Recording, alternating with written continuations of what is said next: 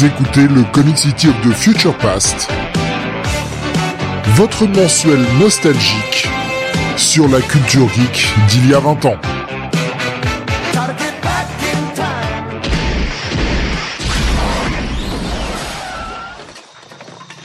Bonsoir à tous et bienvenue sur le 67e numéro de Comic City of the Future Past.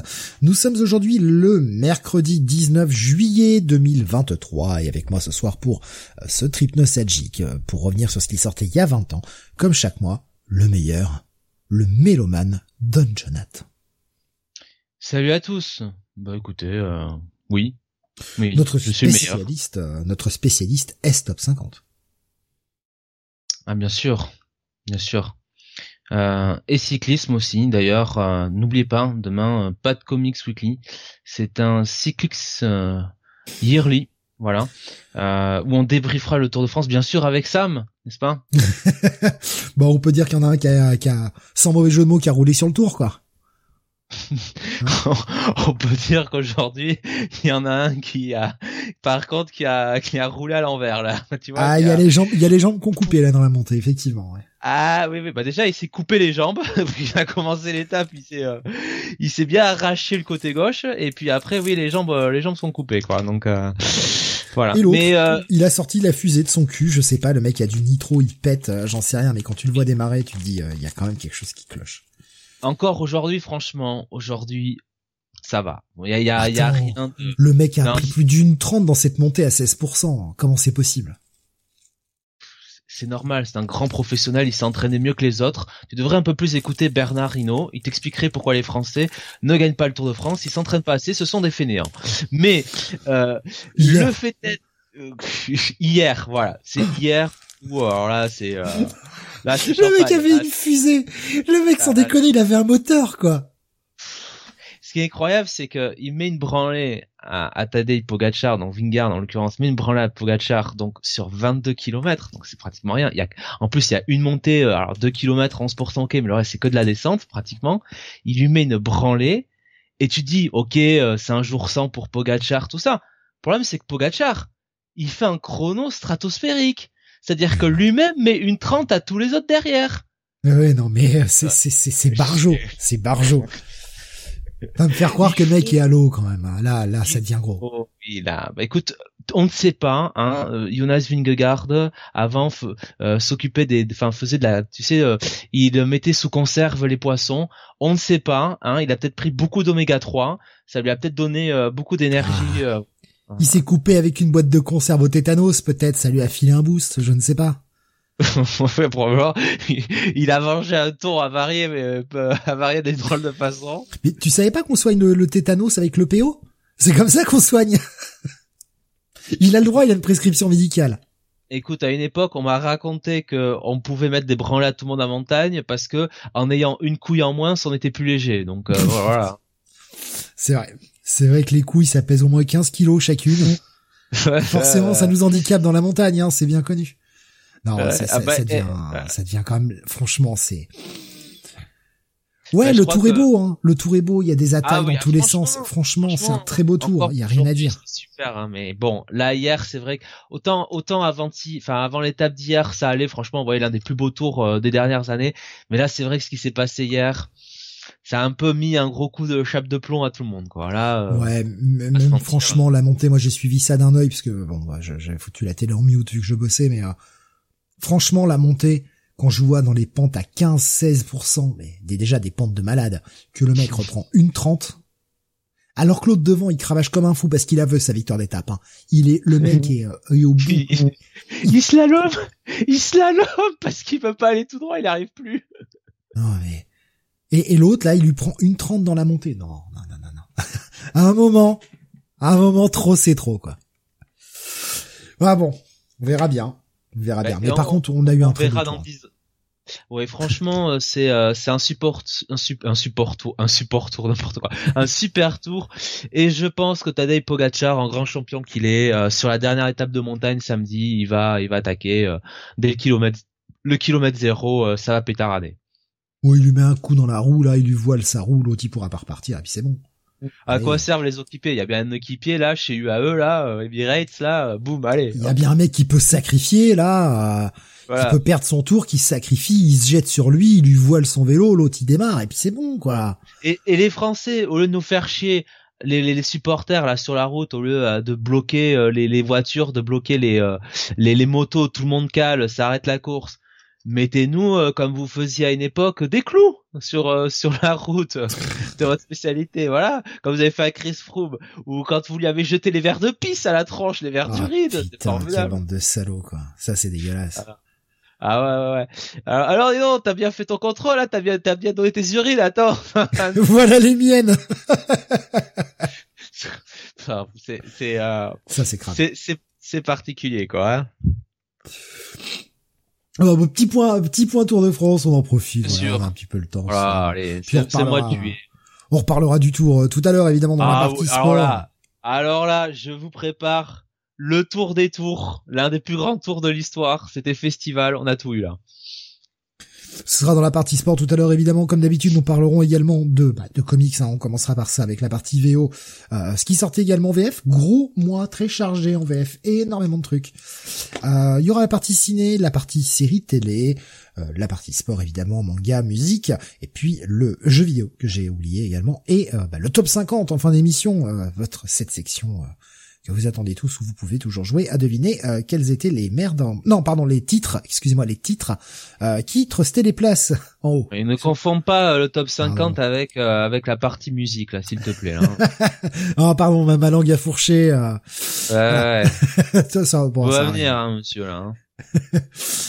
euh, Nico il pourrait profiter de faire des livraisons genre pizza pendant le tour. C'est vrai que les mecs, ils prendraient un petit Uber Eats en même temps. Bah, il serait de l'argent de poche pour quand euh, le tour les paye pas assez.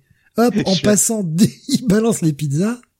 Je, vois le classement, le, le, le, le 13e est déjà à 47 minutes. Ah, c'est un tour de folie. le 16e est à le, le 17e est à 1h03. les mecs ont roulé comme des tarés, hein, franchement. Comme des dingues. Euh, avant qu'on démarre euh, la partie comics, je vois Tommy qui nous partageait un petit peu de, on va dire, de, de, de WhatsApp de 2003. Euh, il disait, je venais d'avoir mon bac en juillet 2003, à souvenir en sortant de la dernière ah. épreuve d'anglais. Dès que je suis rentré chez moi, j'ai branché ma PS2 que je venais d'avoir et j'ai enchaîné les parties sur Marvel vs Capcom 2, jeu que je kiffe jusqu'à aujourd'hui. Voilà. Je m'étais bah défoulé sur hein. l'épreuve d'anglais. Et ouais, ouais, ouais. Ah et c'était euh, également les vacances d'été 2003 qu'il a commencé ses cours de code pour avoir le permis. Oh là là. Oh ouais, oui. Le, le permis, euh, ça me, j'ai à peu près fait les cours à la même époque hein, que, que Tony, peut-être euh, Tony, n'importe quoi, Tommy. Euh, non, deux ans après. Oh, ça ne, j'ai eu du mal hein, à voir mon permis. Hein. J'ai, j'ai, été un galérien là-dessus, hein, mais euh, je le chéris aujourd'hui. Voilà. Ouais, ça, ça dépanne tellement. Tellement ouais, ouais. ouais. Comme il disait, permis que j'ai eu que qu'en 2005, mais au moins j'ai eu mon code du premier coup. Eh ben, eh ben voilà. Eh ben, eh ben, eh ben voilà, hein. bravo, bravo mon cher Tommy. Euh, eh bien, Parce que le code, euh, le code c'est pas facile à avoir. Hein. C'est pas si simple que ça. Voilà. Euh, Faut avoir la technique. Une fois que tu comprends un peu les, les mécanismes, tu t'arrives un peu à, à, identifier les patterns. Tu sais un peu où il faut aller, mais faut comprendre le truc, quoi. Faut comprendre euh, et puis faut apprendre le code aussi. Donc euh, pénible. Après, vous avez la technique d'essayer de presser les quatre boutons en même temps sur le sur la zapette là. Il y a des rumeurs hein, qui disent qu'en pressant les quatre boutons en même temps, si vous pressez bien, quoi qu'il arrive, vous avez juste. Essayez la technique si vous voulez. ouais, ouais. Un petit conseil d'amis, euh, et, et, essayez de faire le truc sérieusement quand même, au cas où. ça, je vais balancer des rumeurs qui n'existent pas, mais on va voir si ça prend.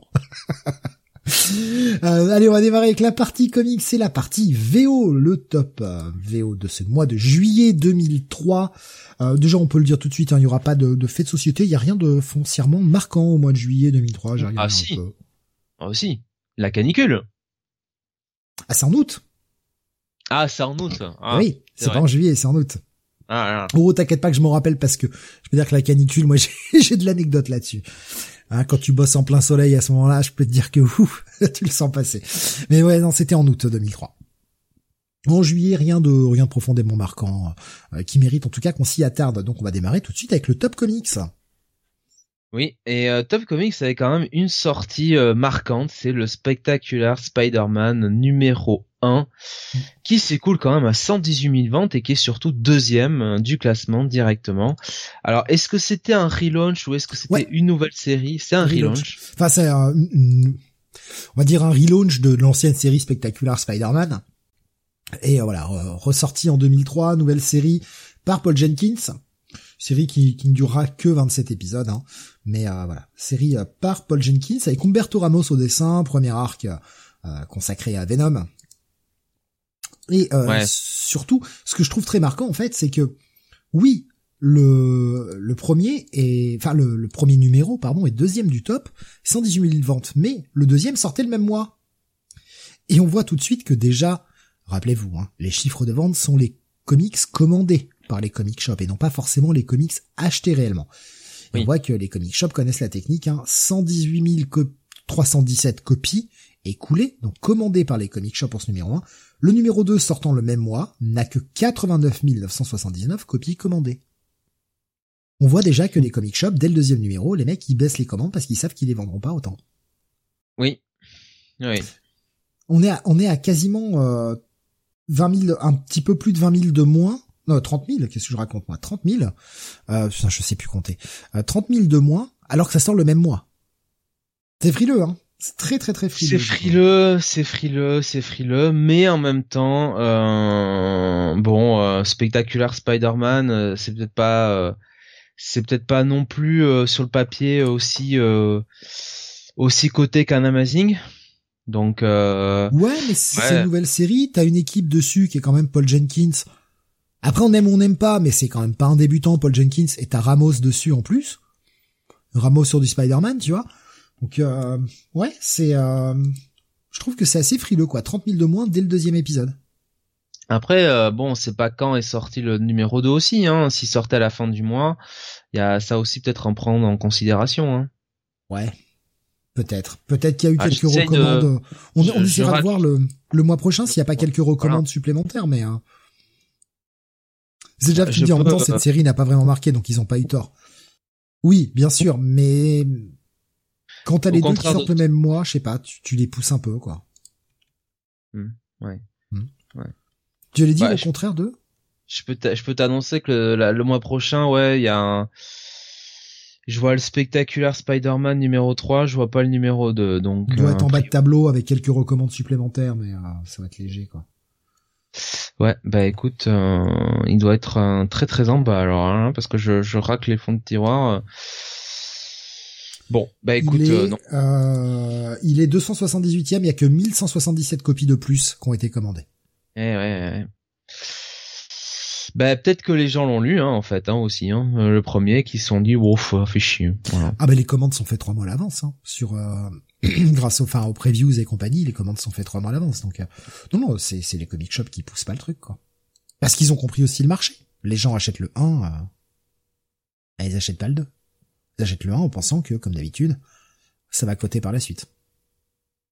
C'est le triste constat, hein, le, marché allait pas forcément bien déjà à l'époque. Hein. Sur ce, type-là d'achat, en tout cas. Mais euh, si Spectacular Spider-Man et deuxième. Qui est donc le premier, Jonathan et B, euh, et B, le premier, c'est Power Rangers. Euh, non, pardon, malheureusement. c'est Batman, évidemment, avec le 617, 146 000 unités vendues. Et alors, euh, vraiment, cet arc, euh, euh, cet arc, je vais dire l'arc Beyond, c'est c'est c'est terrible, ça me reste dans la tête là. Je sais pas ce qui, je sais pas, je sais pas pourquoi. Euh, c'est euh, silence, bien sûr, Hush. ce qui est intéressant, c'est que ça fait 4000 ventes de plus que le mois dernier. Donc là, on n'est même pas, enfin, il y a même pas d'usure. c'est un titre qui continue de, bah, non seulement de bien se tenir, mais même de gagner des lecteurs, en fait. donc voilà. Après, peut-on être surpris vu que les deux derniers numéros impliquaient euh, la famille Al Ghul? Forcément, ça a ramené des lecteurs. Hein, voilà, euh, il fallait bien ça. Euh, donc non, c'est Arc H qui vraiment, bah, quand on y pense, avec le recul des années, c'est peut-être là que Batman est devenu ce titre vraiment blockbuster qui vendait quoi qu'il arrive. c'est peut-être aussi grâce grâce à Hush en fait. Oui, ça va devenir un indicateur, hein, on le sait, hein, ce sera le le point 1 Batman et puis tout ce qui sera 1, quelque chose ce sera au-dessus hein, mais ce sera la, le maître étalon on va dire dans les dans les tops par la suite. L'indice de référence quoi.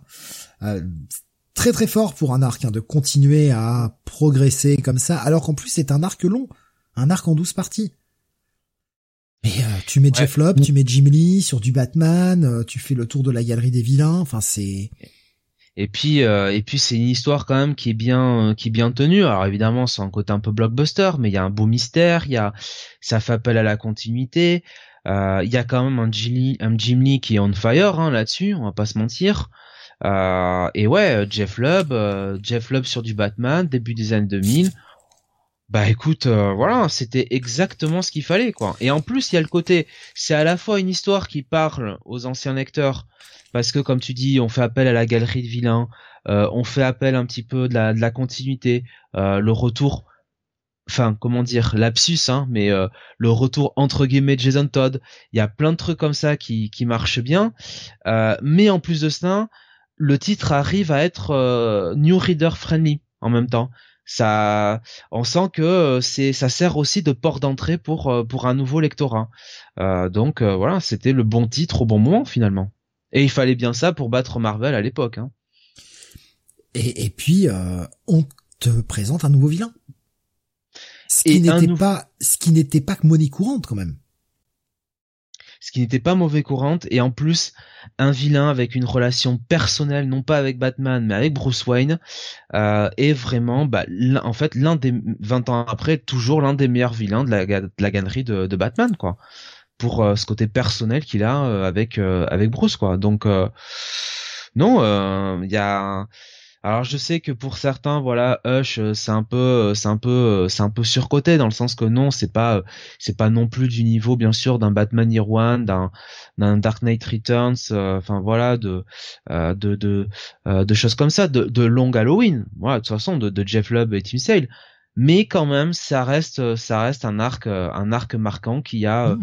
qui a amené ben voilà, comme tu dis, un nouveau vilain comme euh, comme Hush et qui a quand même servi de proto euh, retour à à, à Jason Todd quoi. C'est clairement là qu'ils se sont dit bon bah tiens il y a peut-être le euh, il y a peut-être le, le, public pour pour ça quoi. C'est Jeff qui nous disait Hush était produit pour cartonner les artistes et l'histoire en mode best of Batman. Bien sûr, bien sûr, mais c'est ce dont Batman avait besoin de toute façon parce que oui, Batman a vendu à mort euh, durant Nightfall. Ils ont remis le couvert euh, avec des choses comme No Man's Land et compagnie, mais depuis, bah, le titre euh, était un peu en bas, de, enfin pas en bas de tableau, ce serait méchant de dire ça, mais vendez quoi, 40 000, 40 000, 50 000 les bons mois. Là, le bordel, il est, il vend trois fois plus, il est à 145 000. Ils ont fait le bon choix au bon moment. Et on pense qu'on veut de Hush peut-être un côté un peu simpliste, il y a ce côté galerie de vilains, best-of, etc. Ouais, mais en termes de première histoire pour n'importe quel nouveau lecteur de Batman, c'est nickel. C'est vraiment nickel. C'est, euh, ça reste moi une histoire que je conseille à tout nouveau lecteur de Batman. Vous avez une bonne vision d'ensemble. C'est très bien. Tout le monde connaît plus ou moins l'origine de Batman aujourd'hui. De toute façon, il y a toujours des films, tout ça, donc euh, tout le monde connaît plus ou moins l'origine de Batman. Donc plutôt qu'aller lire un Year One pour commencer, qui certes est très bien, mais a quand même un petit côté vieillot. Hein. On rappelle que ça a été fait euh, fin des années 80, voilà. Elle disait Hush, c'est de 2003, c'est plus récent, c'est quand même très beau. Ça fonctionne. Et oui, c'est très blockbuster. Mais pour accrocher les gens, des nouveaux lecteurs, c'est ce qu'il faut. Hein. Oui, voilà, faut quand même pas oublier que les nouveaux lecteurs, bon, en général, n'ont pas inventé la poudre. Donc euh, bon, il faut quand même leur offrir quelque chose qui soit qui soit accessible. Alors bon, euh, euh, à défaut de, de leur mettre un, une encyclopédie de Batman hein, pour les nuls, bon ben on leur fait on leur fait Hush quoi. Voilà. C'est pas simple. Qu'elle nous disait, hein, c'est la meilleure histoire pour commencer. C'est avec ça que j'avais découvert le perso. Ouais, mais je suis pas étonné. Je suis pas étonné et ça fonctionne bien hein, quand même. Nico Chris nous dit absolument pas surcoté pour moi, un super concept, très bien réalisé, pas si facile à faire de survoler l'histoire de Batman en un récit qui reste cohérent. Ouais. Mais bien sûr, hein, est-ce que je, le, je dirais que c'est la meilleure histoire de tous les temps? Pas du tout. Mais en tout cas, est-ce que c'est l'histoire que je vais conseiller à quiconque pour commencer? Ouais, totalement. J'ai pas l'impression qu'on ait fait mieux depuis pour commencer Batman, en tout cas. pour avoir une bonne vision d'ensemble de ce que peut être un bon comic blockbuster de super-héros qui est fun et qui en fait bah, juste fun quoi. T'as pas pensé ça de, de, du début de de Chibzarski avec Face Elf, Face Elf? C'est étonnant. Bah, si, c'est très blockbuster, hein, le run de Chibzarski, euh, en tout cas son, son premier arc. C'est très très blockbuster. Mais mais bon, déjà la fin, déjà la fin, non. Ah, tu le sais, moi la fin, euh, le dernier épisode, ah, ça ça mérite le poil. Et je pense qu'il faut quand même, euh, enfin vu qu'on va taper dans des concepts type Zurenar, faut quand même une petite connaissance Batman. Je pense qu'un nouveau oh. lecteur commencer avec Chibzarski, c'est peut-être un poil. Euh... À la rigueur, vaut mieux commencer par un Batman the Night de Chibzarski, quitte à choisir, tu vois. C'est pas non plus ce que je recommanderais le plus. Zéro heure pour commencer, nous dit qu'elle, putain. le début du run de, Tony Daniel sur les New 52, Steve, un détective comics. Hein. Ouf, oh, c'est chaud. c'est chaud, quoi. c'est Jav.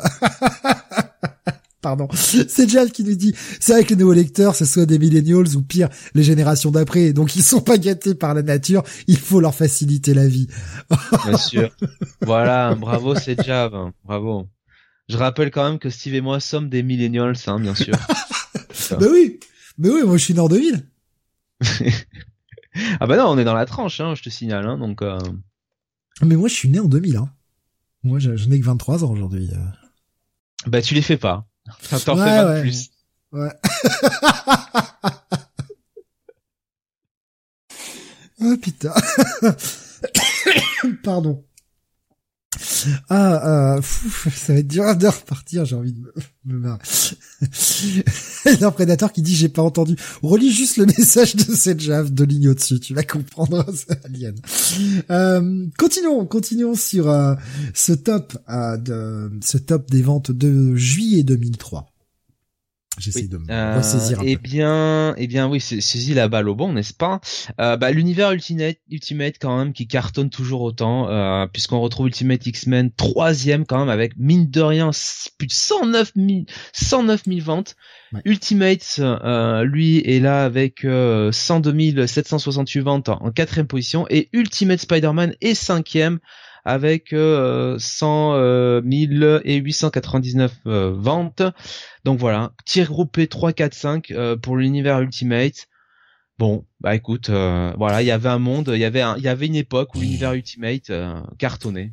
Bendis, hein, qui, qui reprenait la direction de Ultimate X-Men, ça fait longtemps qu'Ultimate X-Men n'avait pas été le premier titre Ultimate avant de le plus. Hein. C'est vrai.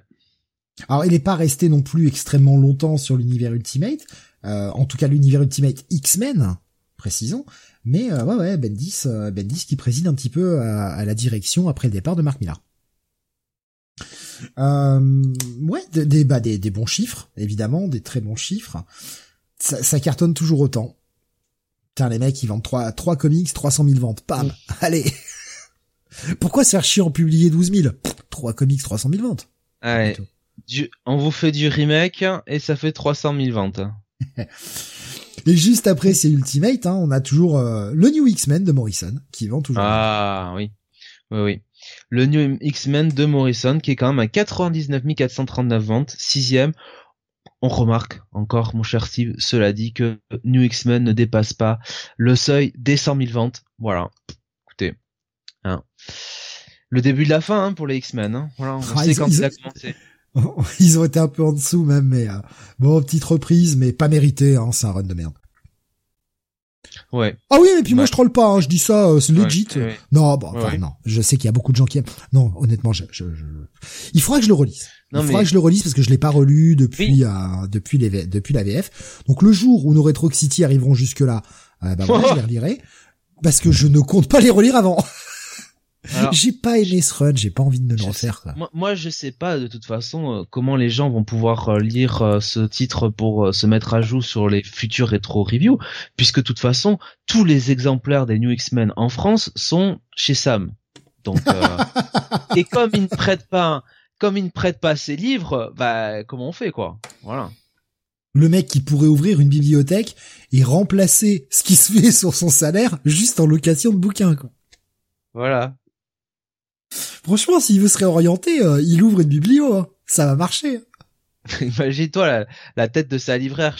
chaque semaine, le mec il revient, tu sais, en lui disant bon j'ai besoin de New X-Men, l'Epic, tu vois, à chaque fois, toutes les semaines, il, il recommande encore les épiques des, des New X-Men, quoi. elle, au bout d'un moment, elle se dit bon, c'est pas grave, j'ai compris le personnage, allez. Euh. En, en, parlant d'épique, d'ailleurs, euh, vivement que je, je sais pas comment ils vont publier ça en VO, euh, parce qu'il y a, y a déjà des omnibus tout ça, mais pour les épiques, bon, je pense qu'on sera peut-être sur du moderne épique euh, pour New X-Men. Ce serait le bon moyen peut-être pour commencer les modernes épiques, euh, pour la gamme X-Men en tout cas, de commencer les modernes épiques avec euh, ce passage de, de X-Men à New X-Men. Mais le jour où il sort ça, à mon avis, le bordel va être épuisé très vite, quoi. Publier, publier le run de Morrison en, en épique, ah oui. ça partira comme des petits pains. Et franchement, je te le dis, hein, moi je le prends. Hein. Non mais parce que nous voilà on est un peu médisant parce que parce que sur ce run parce que bon on, on, est quand même assez objectif et on a quand même des goûts normaux en termes de comics malheureusement il y a des gens qui aiment euh, euh, qui aiment ce run et il y en a beaucoup et euh, clairement ça va se vendre comme des petits pains quoi ça c'est clair plus les complétistes à côté moi je vais être honnête hein, moi je le prends hein. Par souci de complétisme et ça me oh donnera l'occasion de le relire aussi mais sincèrement je le prendrai en, moderne épique ouais je le prends hein. Non mais c'est un coup à être brûlé au troisième degré, ça, Steve. Faut pas, faut pas que tu fasses ça là. Faut que tu prennes des gants, des, faut que tu prennes des gants pour le four là pour lire ça quoi. Les gants de boucher, tu sais, euh, en maille pour pas te brûler, pour pas te couper, pardon, n'importe quoi pour pas te brûler, pour pas te couper, avec par dessus des mitaines, euh, des, des maniques, pardon. Eh oui, tu mets les gants en maille et par dessus des maniques. Alexa qui me dit comme Ten of Swords, ça me le prendra à terme. Oui, peut-être peut-être. Mais ouais, sincèrement, moderne épique, je le prendrais. Enfin, le, bon, alors les modernes épiques qui sont aujourd'hui, hein, comme tous les épiques, entre 45 et 50 balles, enfin 45 dollars et 50 dollars, mais euh, vous arrivez à trouver parfois quand il n'y a pas assez de précommande. Et j'ai pu choper, j'ai pu choper là un X-Men euh, comme ça euh, qui devrait arriver la semaine prochaine d'ailleurs. Je sais même plus quel tome c'est. il y avait une réimpression et je pense qu'au niveau des précommandes, Amazon n'avait pas dû remplir son quota, donc ils ont bradé un peu les prix et euh, j'ai pu choper le le la réimpression, donc vraiment du neuf quoi. Ah, je je veux pas dire de bêtises, 23 euros je crois. 23 euros au lieu de 23 ou 28, j'ai un doute, euh, au lieu de 45 parce qu'ils avaient pas rempli leur quota de précommande. Surveillez hein, les, les, précommandes. Euh, je, je suis pas, moi honnêtement, je les précommande, je j'évite, j'évite tant que possible. Néanmoins, l'avantage de précommander, c'est que si vous sécurisé à ce prix-là, quand bien même il monte le prix, vous l'avez payé. Il, euh, si il baisse, vous serez remboursé. J'imagine en bon d'achat. S'il monte, vous êtes protégé. Vous ne payez pas, vous ne payez pas le surplus. Et euh, il y en avait quelques-uns comme ça là qui sortaient euh, d'ici la fin d'année, je les ai pas pris et je suis con parce que bah du coup maintenant ils ont ils ont remonté. Donc des fois quand ils ont pas atteint leur quota de précommande, ils baissent un peu les prix sur Amazon, ça peut valoir le coup de, de surveiller un petit peu. Et vous pouvez vous trouver euh, des épiques qui viennent de sortir qui sont affichés entre 45 et 50 dollars prix neuf que vous pouvez précommander. Alors faut les payer quelques mois à l'avance, c'est certain, mais vous pouvez les précommander aux alentours de 25-28 euros.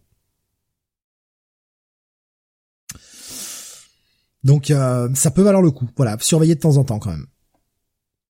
Et normalement, je le reçois euh, la semaine prochaine. Et j'ai très hâte, j'ai très très hâte parce que bah sur le marché de l'occasion, ce tome-là, avant qu'il soit réimprimé, était à 150 balles minimum. Et hors de question que je mette 150 balles dans un épique. Déjà que 50 balles dans un épique, c'est hors de question. voilà, vous imaginez le truc. Allez, continuons sur ce top. Euh, avec, on, va rester sur l'univers Marvel, on va faire tout Marvel, puis on enchaînera sur les titres ou alors si tu veux prendre le, top en descendant. On va peut-être. Non, non, non, on va finir, on va finir Marvel, bien sûr, avec euh, bah déjà euh, Silver Surfer qui redémarre avec euh, le son numéro 1, 19e place quand même, c'est pas, c'est pas si mal, 60 000 ventes quand même. Bah pour un titre façon Silver Surfer, alors même si bon ça c'est devenu, enfin le personnage est devenu culte avec le temps, ça reste quand même un titre un petit peu underground hein, pour le grand public. C'est un titre mineur, ouais. Honnêtement, c'est un titre que j'ai, enfin, ce, ce reboot là, qui fait 12 épisodes, je ne l'ai jamais lu. Euh, il est écrit par Dan Chariton et Stacy Weiss, et il est dessiné par Milks. En tout cas, c'est le pour le numéro 1. Euh, c'est, j'ai jamais lu ce run. Je sais pas ce qu'il vaut. Ça m'a duré 12 épisodes. 14, pardon, je dis 12. 14 épisodes. Je sais pas ce que ça vaut, entre 2002, 2003 et 2004. Bon. Si, euh, si l'un de vous l'a lu euh, et a un petit avis à donner là-dessus. Euh, D'ailleurs, la série derrière s'arrêtera pendant un long moment, puisque la série suivante reviendra, mais que en 2011. Donc de 2004 à 2011, on n'a pas eu de titre Silver Surfer. Pas le titre le plus vendeur, malheureusement. Euh, de, toujours en bonne place hein, chez Marvel, les Amazing Spider-Man hein, qui, euh, qui se vendent bien, 8e et 9e du top hein, pour le 54, enfin 55 et 54 respectivement, et Uncanny Ouais. X-Men qui sortait euh, deux numéros, 427 et 428, 91 000 et 93 000 ventes, euh, 11e et 10e du top. Un titre Emma Frost aussi euh, qui démarre euh, le Ouais. 26. Le titre Euh, par- pardon, en 26e, en 26e place avec 54 000 ventes. Bon, je je sais pas, euh, je sais pas si c'était vraiment euh, sympa, une idée. très sympa. Ouais, franchement Ah ouais? très sympa le, le titre Emma Frost, euh, qui qui se concentre un petit peu, bah, justement sur elle, un peu son passé, etc. Euh, qui était, euh, qui avait surtout de superbes covers par Greg Horn. Regardez ces covers, elles sont magnifiques. Euh, ce qui était écrit par Carl Bollers, dessiné par Randy Green. Alors c'est vrai que franchement, quand vous voyez la cover et que vous voyez l'intérieur, vous faites oh putain, au secours. Mais euh, c'est pas dégueu, hein, Randy Green. Mais tu regardes la cover, tu regardes l'intérieur, tu fais ouf, je suis pas dans le même monde. La série durera quand même 18 épisodes. Et quand même. Hein. Ouais. Et Grégor Bah, euh, signera les Bah, couvertures. euh. j'- J'imagine un peu pour euh, pour surfer sur le run de, de, de Grant Morrison, hein, de toute façon, hein, qui avait fait quand même de euh, de, de Emma Frost l'un des des persos importants de, de son run. Je vous ai partagé la cover du numéro 1 justement hein, sur Discord pour que vous puissiez voir hein, franchement le niveau euh, le niveau de détail cette cover elle est magnifique quoi. Et toutes les covers hein, de la série euh, franchement elles sont toutes euh, voilà. J'ai envie de dire à regarder avec des mouchoirs quoi. Voilà. Ce, ce petit silence gênant. Voilà. Euh, Wolverine, hein, qui continue bien aussi sur sa lancée, hein, après la, la relance par Greg Rucka. Le numéro 3 se classe 12 du titre, toujours 90 000 ventes. Pas mal, hein Pas mal pour un titre Wolverine. Désespérant. Euh, du côté de chez DC maintenant. Bah, du côté de chez DC, à part donc Batman qui continue de caracoler en tête, on a quand même le début d'une série importante euh, ce mois-ci. C'est les Teen Titans euh, qui euh, démarre donc directement euh, à la 14e place. euh, avec quand même près de 75 000 ventes, Euh, donc bah, j'imagine que c'est le, le run de, de Jeff Jones, non, à cette Tout à époque-là? fait. Tout Voilà. à fait, voilà. Après le dont on avait parlé, hein, le Teen Titan Young Justice Graduation Day, euh, cette mini en 3 hein, qui euh, bah, concluait les séries précédentes et fusionnait l'ensemble dans une nouvelle série Teen Titans. C'est le redémarrage avec euh, bah, quand même une équipe euh, relativement classieuse. On se retrouve avec euh, bien évidemment euh, Raven, Starfire, on a Robin qui est donc Tim Drake, on a Cyborg toujours, euh, Superboy donc euh, le Superboy euh, euh, euh, euh, oui c'est ça oui Co- Connor Kent voilà Connor Kane, ouais. Euh, il y a euh, Changeling toujours. Euh, il y a Kid Flash.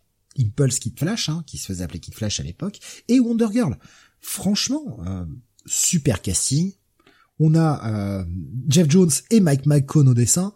Franchement la série est très très cool. Ça se lit très bien. Si vous l'avez jamais lu ça vaut franchement le coup. Très bon titre.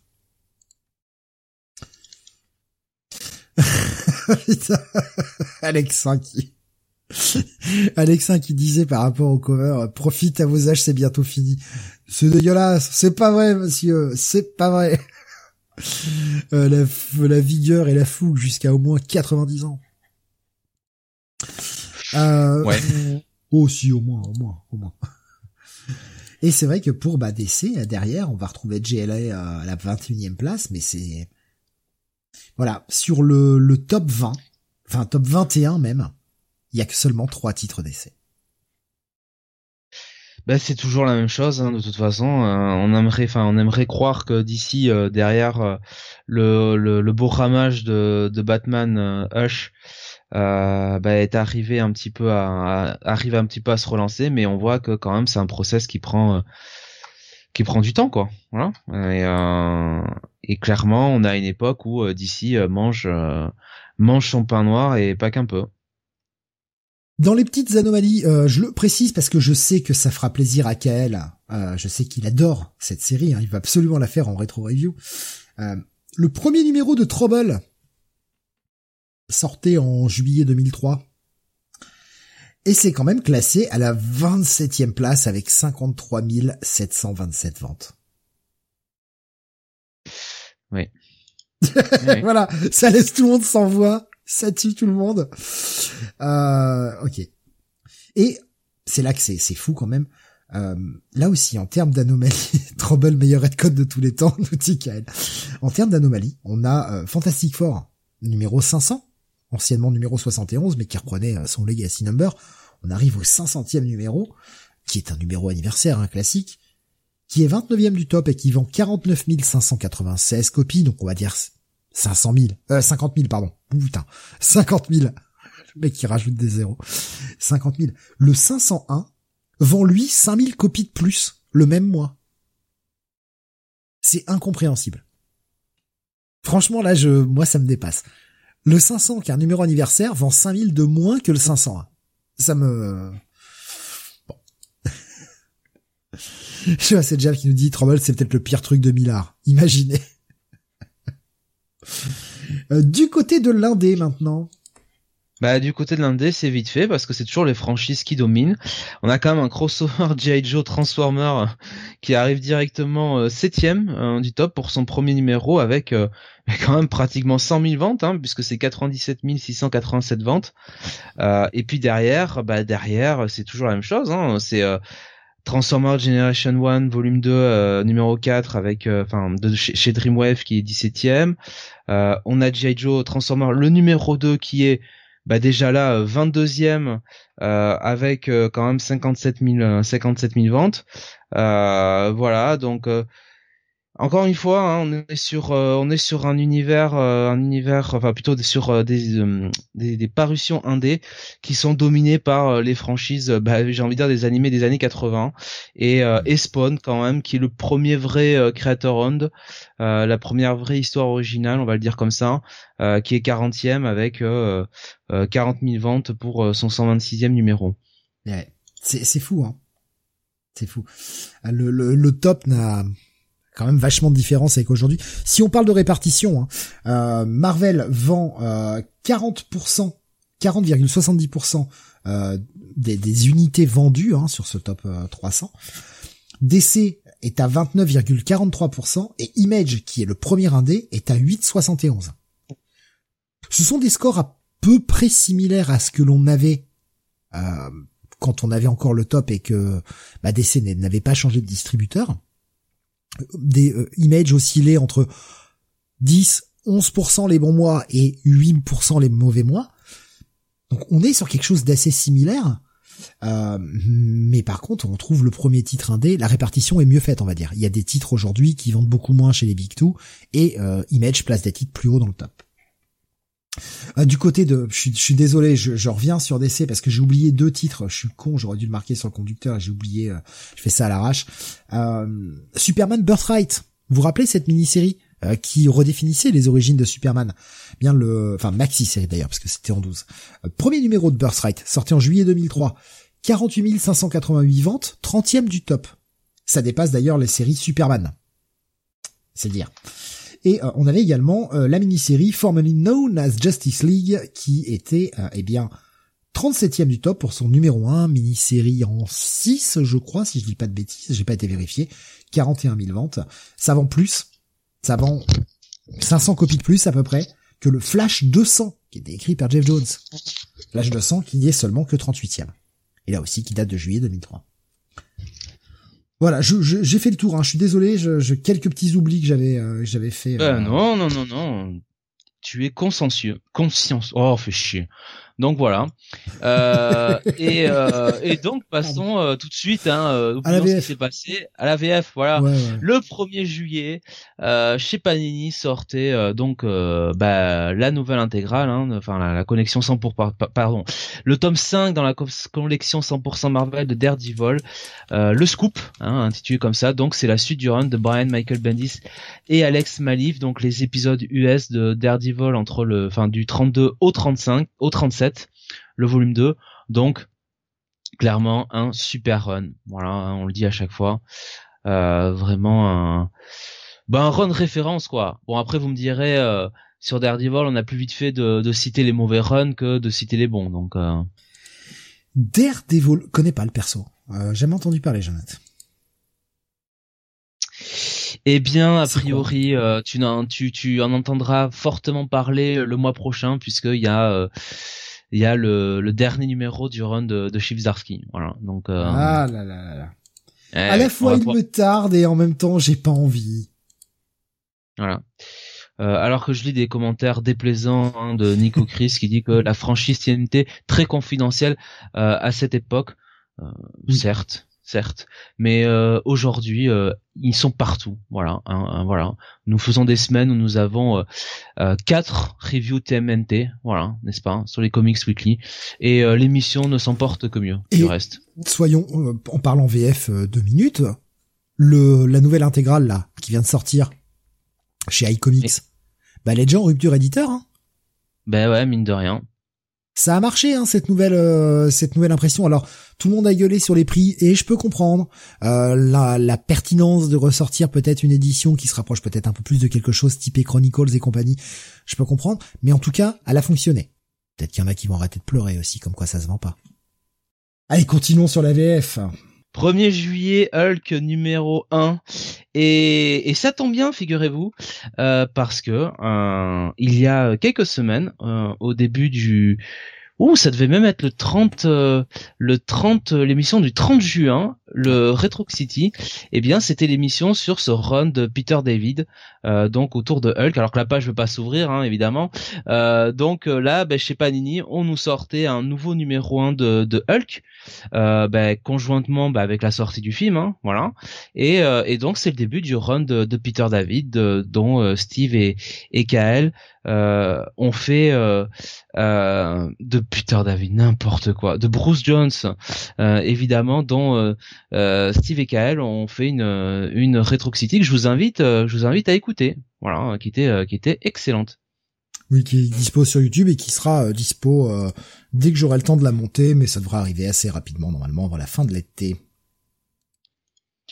Euh, toujours le 1er juillet, on a le Surfeur d'argent, donc l'intégrale volume 0. Eux, les pages s'ouvrent pas, c'est formidable.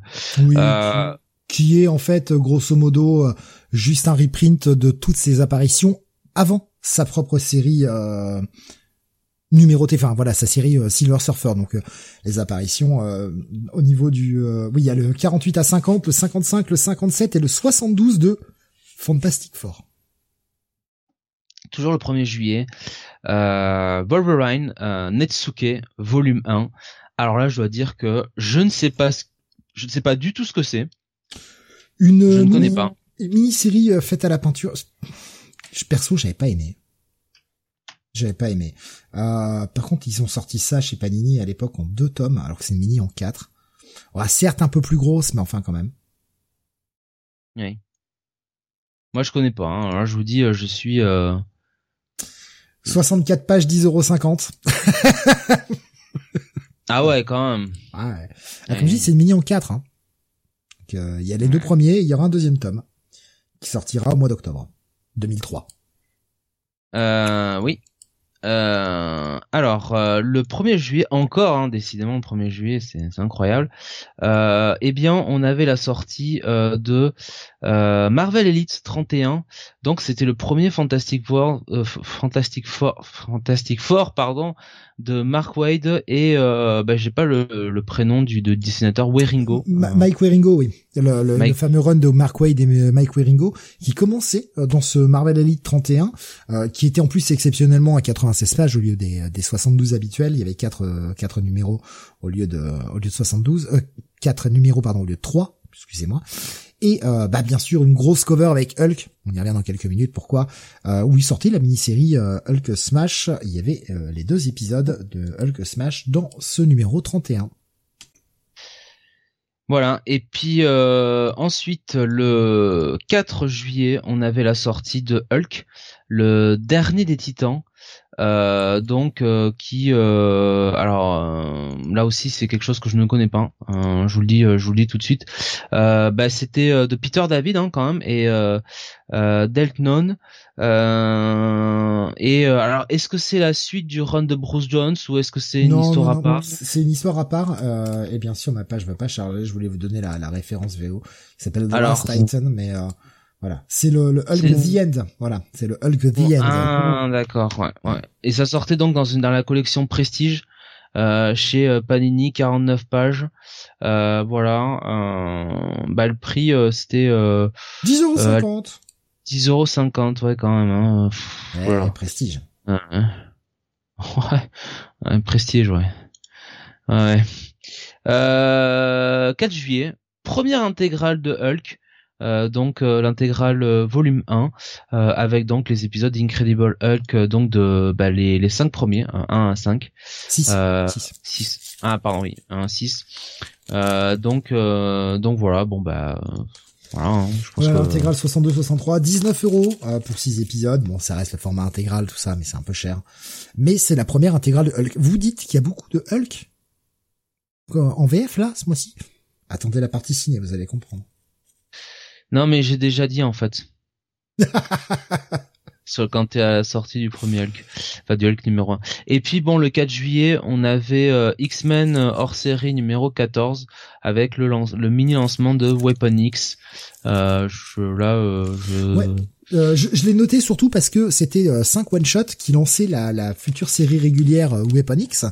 Euh, donc on avait euh, qui s'appelait Weapon X The Draft avec euh, bah, les cinq personnages qui allaient bah, qui allaient faire partie de cette équipe Weapon X. C'est voilà, ils ont tout sorti dans un dans un mag spécial. Donc on avait un, un, un one shot sur Kane, un one shot sur Maro, sur Sauron, sur Wildchild et sur Zero avant le lancement de, de cette nouvelle série régulière qui durera quand même 28 épisodes à l'époque. Voilà, c'était juste histoire d'en parler. Euh, ils ont fait toute la mini, euh, enfin qui étaient des one shot en fait, mais interconnectés. Ils ont tout sorti dans un dans un hors série. Bon, à 5,40€, ça va. Ouais. Et on va passer chez Semic maintenant. Oui, on va passer chez Semic. Euh, Semic qui avait un, un drôle de programme aussi puisque le 1er juillet ça tombe bien on fait on a sorti Batman contre Hulk voilà euh, forcément euh, bon, ça je sais pas. Euh, franchement, je connaissais pas. Je connaissais euh, Batman avec Wolverine, mais Batman Control que là, j'avoue, je suis. De mémoire, ça date de la fin des années 80, je crois ça. Fin des 70. Non, pardon. Fin des années 70 ou début des années 80, je sais plus.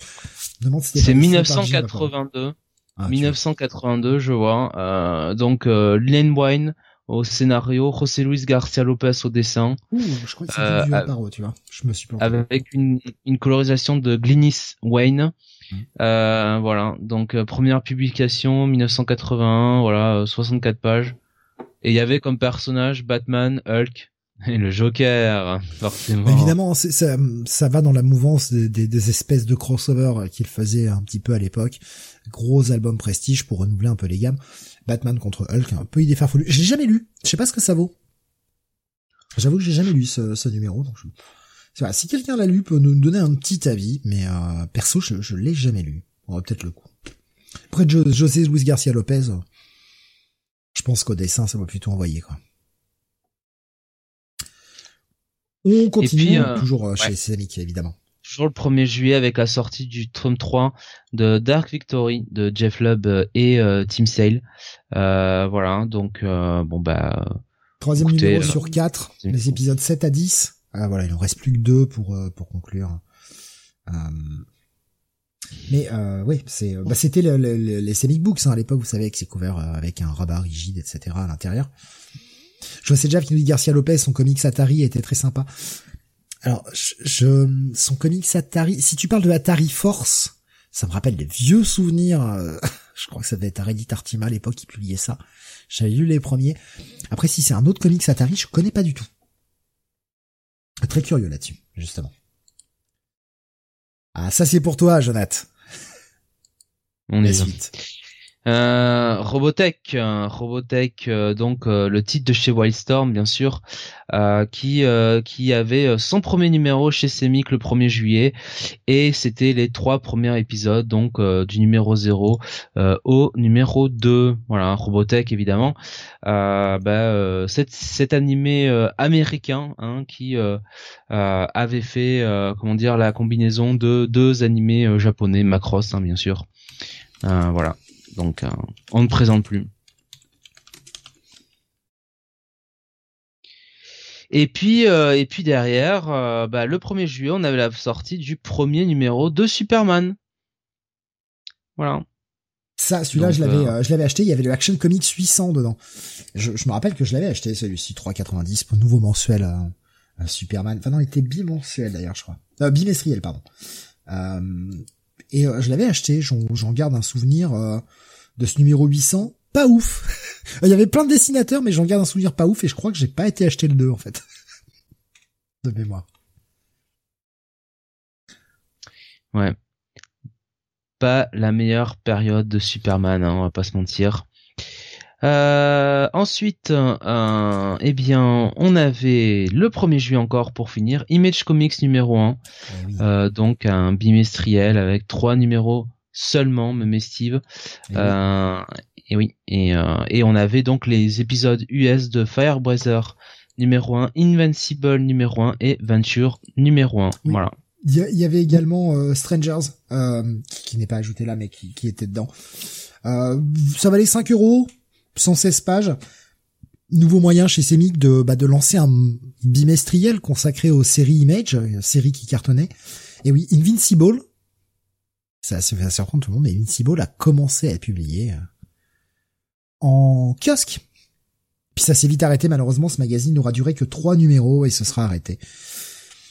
C'est dommage. Voilà, mais euh, Firebreather, euh, voilà, était, sympathique, pas pas mémorable. Le Venture, euh, pas lu, et Strangers, euh, m'en rappelle plus. J'ai lu, mais je m'en rappelle plus. Ben voilà pour la, la partie VF. Bah ouais, on va maintenant passer euh, à la partie ciné. Oui, la partie ciné qui commence euh, avec euh, la sortie bah, le 2 juillet tout simplement du gros film de super-héros du mois, c'est-à-dire Hulk, réalisé par Ang Lee, euh, voilà, donc euh, bah, c'était, euh, on était évidemment période pré MCU, hein, on était toujours du côté de, chez la Fox, je crois de mémoire, et c'était donc bah, quand même un film qui était attendu parce que bon, on avait quand même Angli à la réalisation, grand réalisateur qui avait qui venait quand même de réaliser Tigre et Dragon je le rappelle en, en 2000 et qui réalisera juste après Hulk le secret de Brockback Mountain hein, euh, donc, euh, donc on peut, on pouvait se dire, eh, il y a peut-être, euh, il y a peut-être quelque chose à faire pour pour Angli, surtout avec un personnage comme Hulk, qui est toujours un peu au bord de, au bord de la schizophrénie, au bord de, au bord de la folie. Et, eh ben, j'aime autant vous dire que c'était pas très réussi.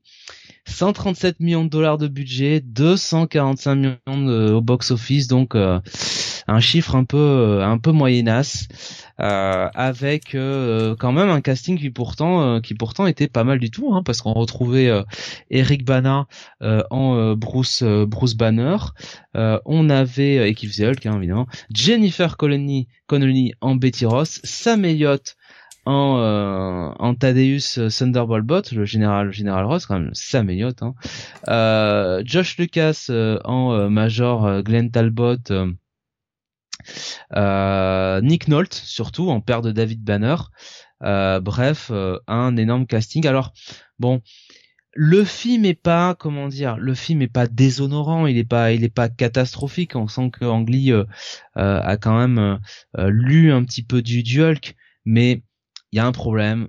C'est évidemment la CGI et Hulk qui est bon qui qui qui fait pas réaliste quoi. Et ça sort assez vite du film quand même, malgré tout. Voilà. Je vais être honnête, c'est un film que je n'ai jamais vu en entier. Je je, l'ai jamais regardé en entier. J'ai vu juste des bouts par-ci par-là, mais je suis pas allé au ciné pour le voir. Ça m'intéressait pas plus que ça. Et euh, ben, depuis, je l'ai jamais vu.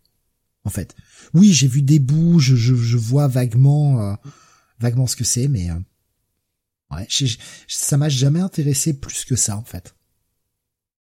C'est déjà me dit personnellement, je trouve que le la mise en scène est très intéressante sur Hulk et je préfère mille fois un film expérimental mais éclaté que des films formatés et plats.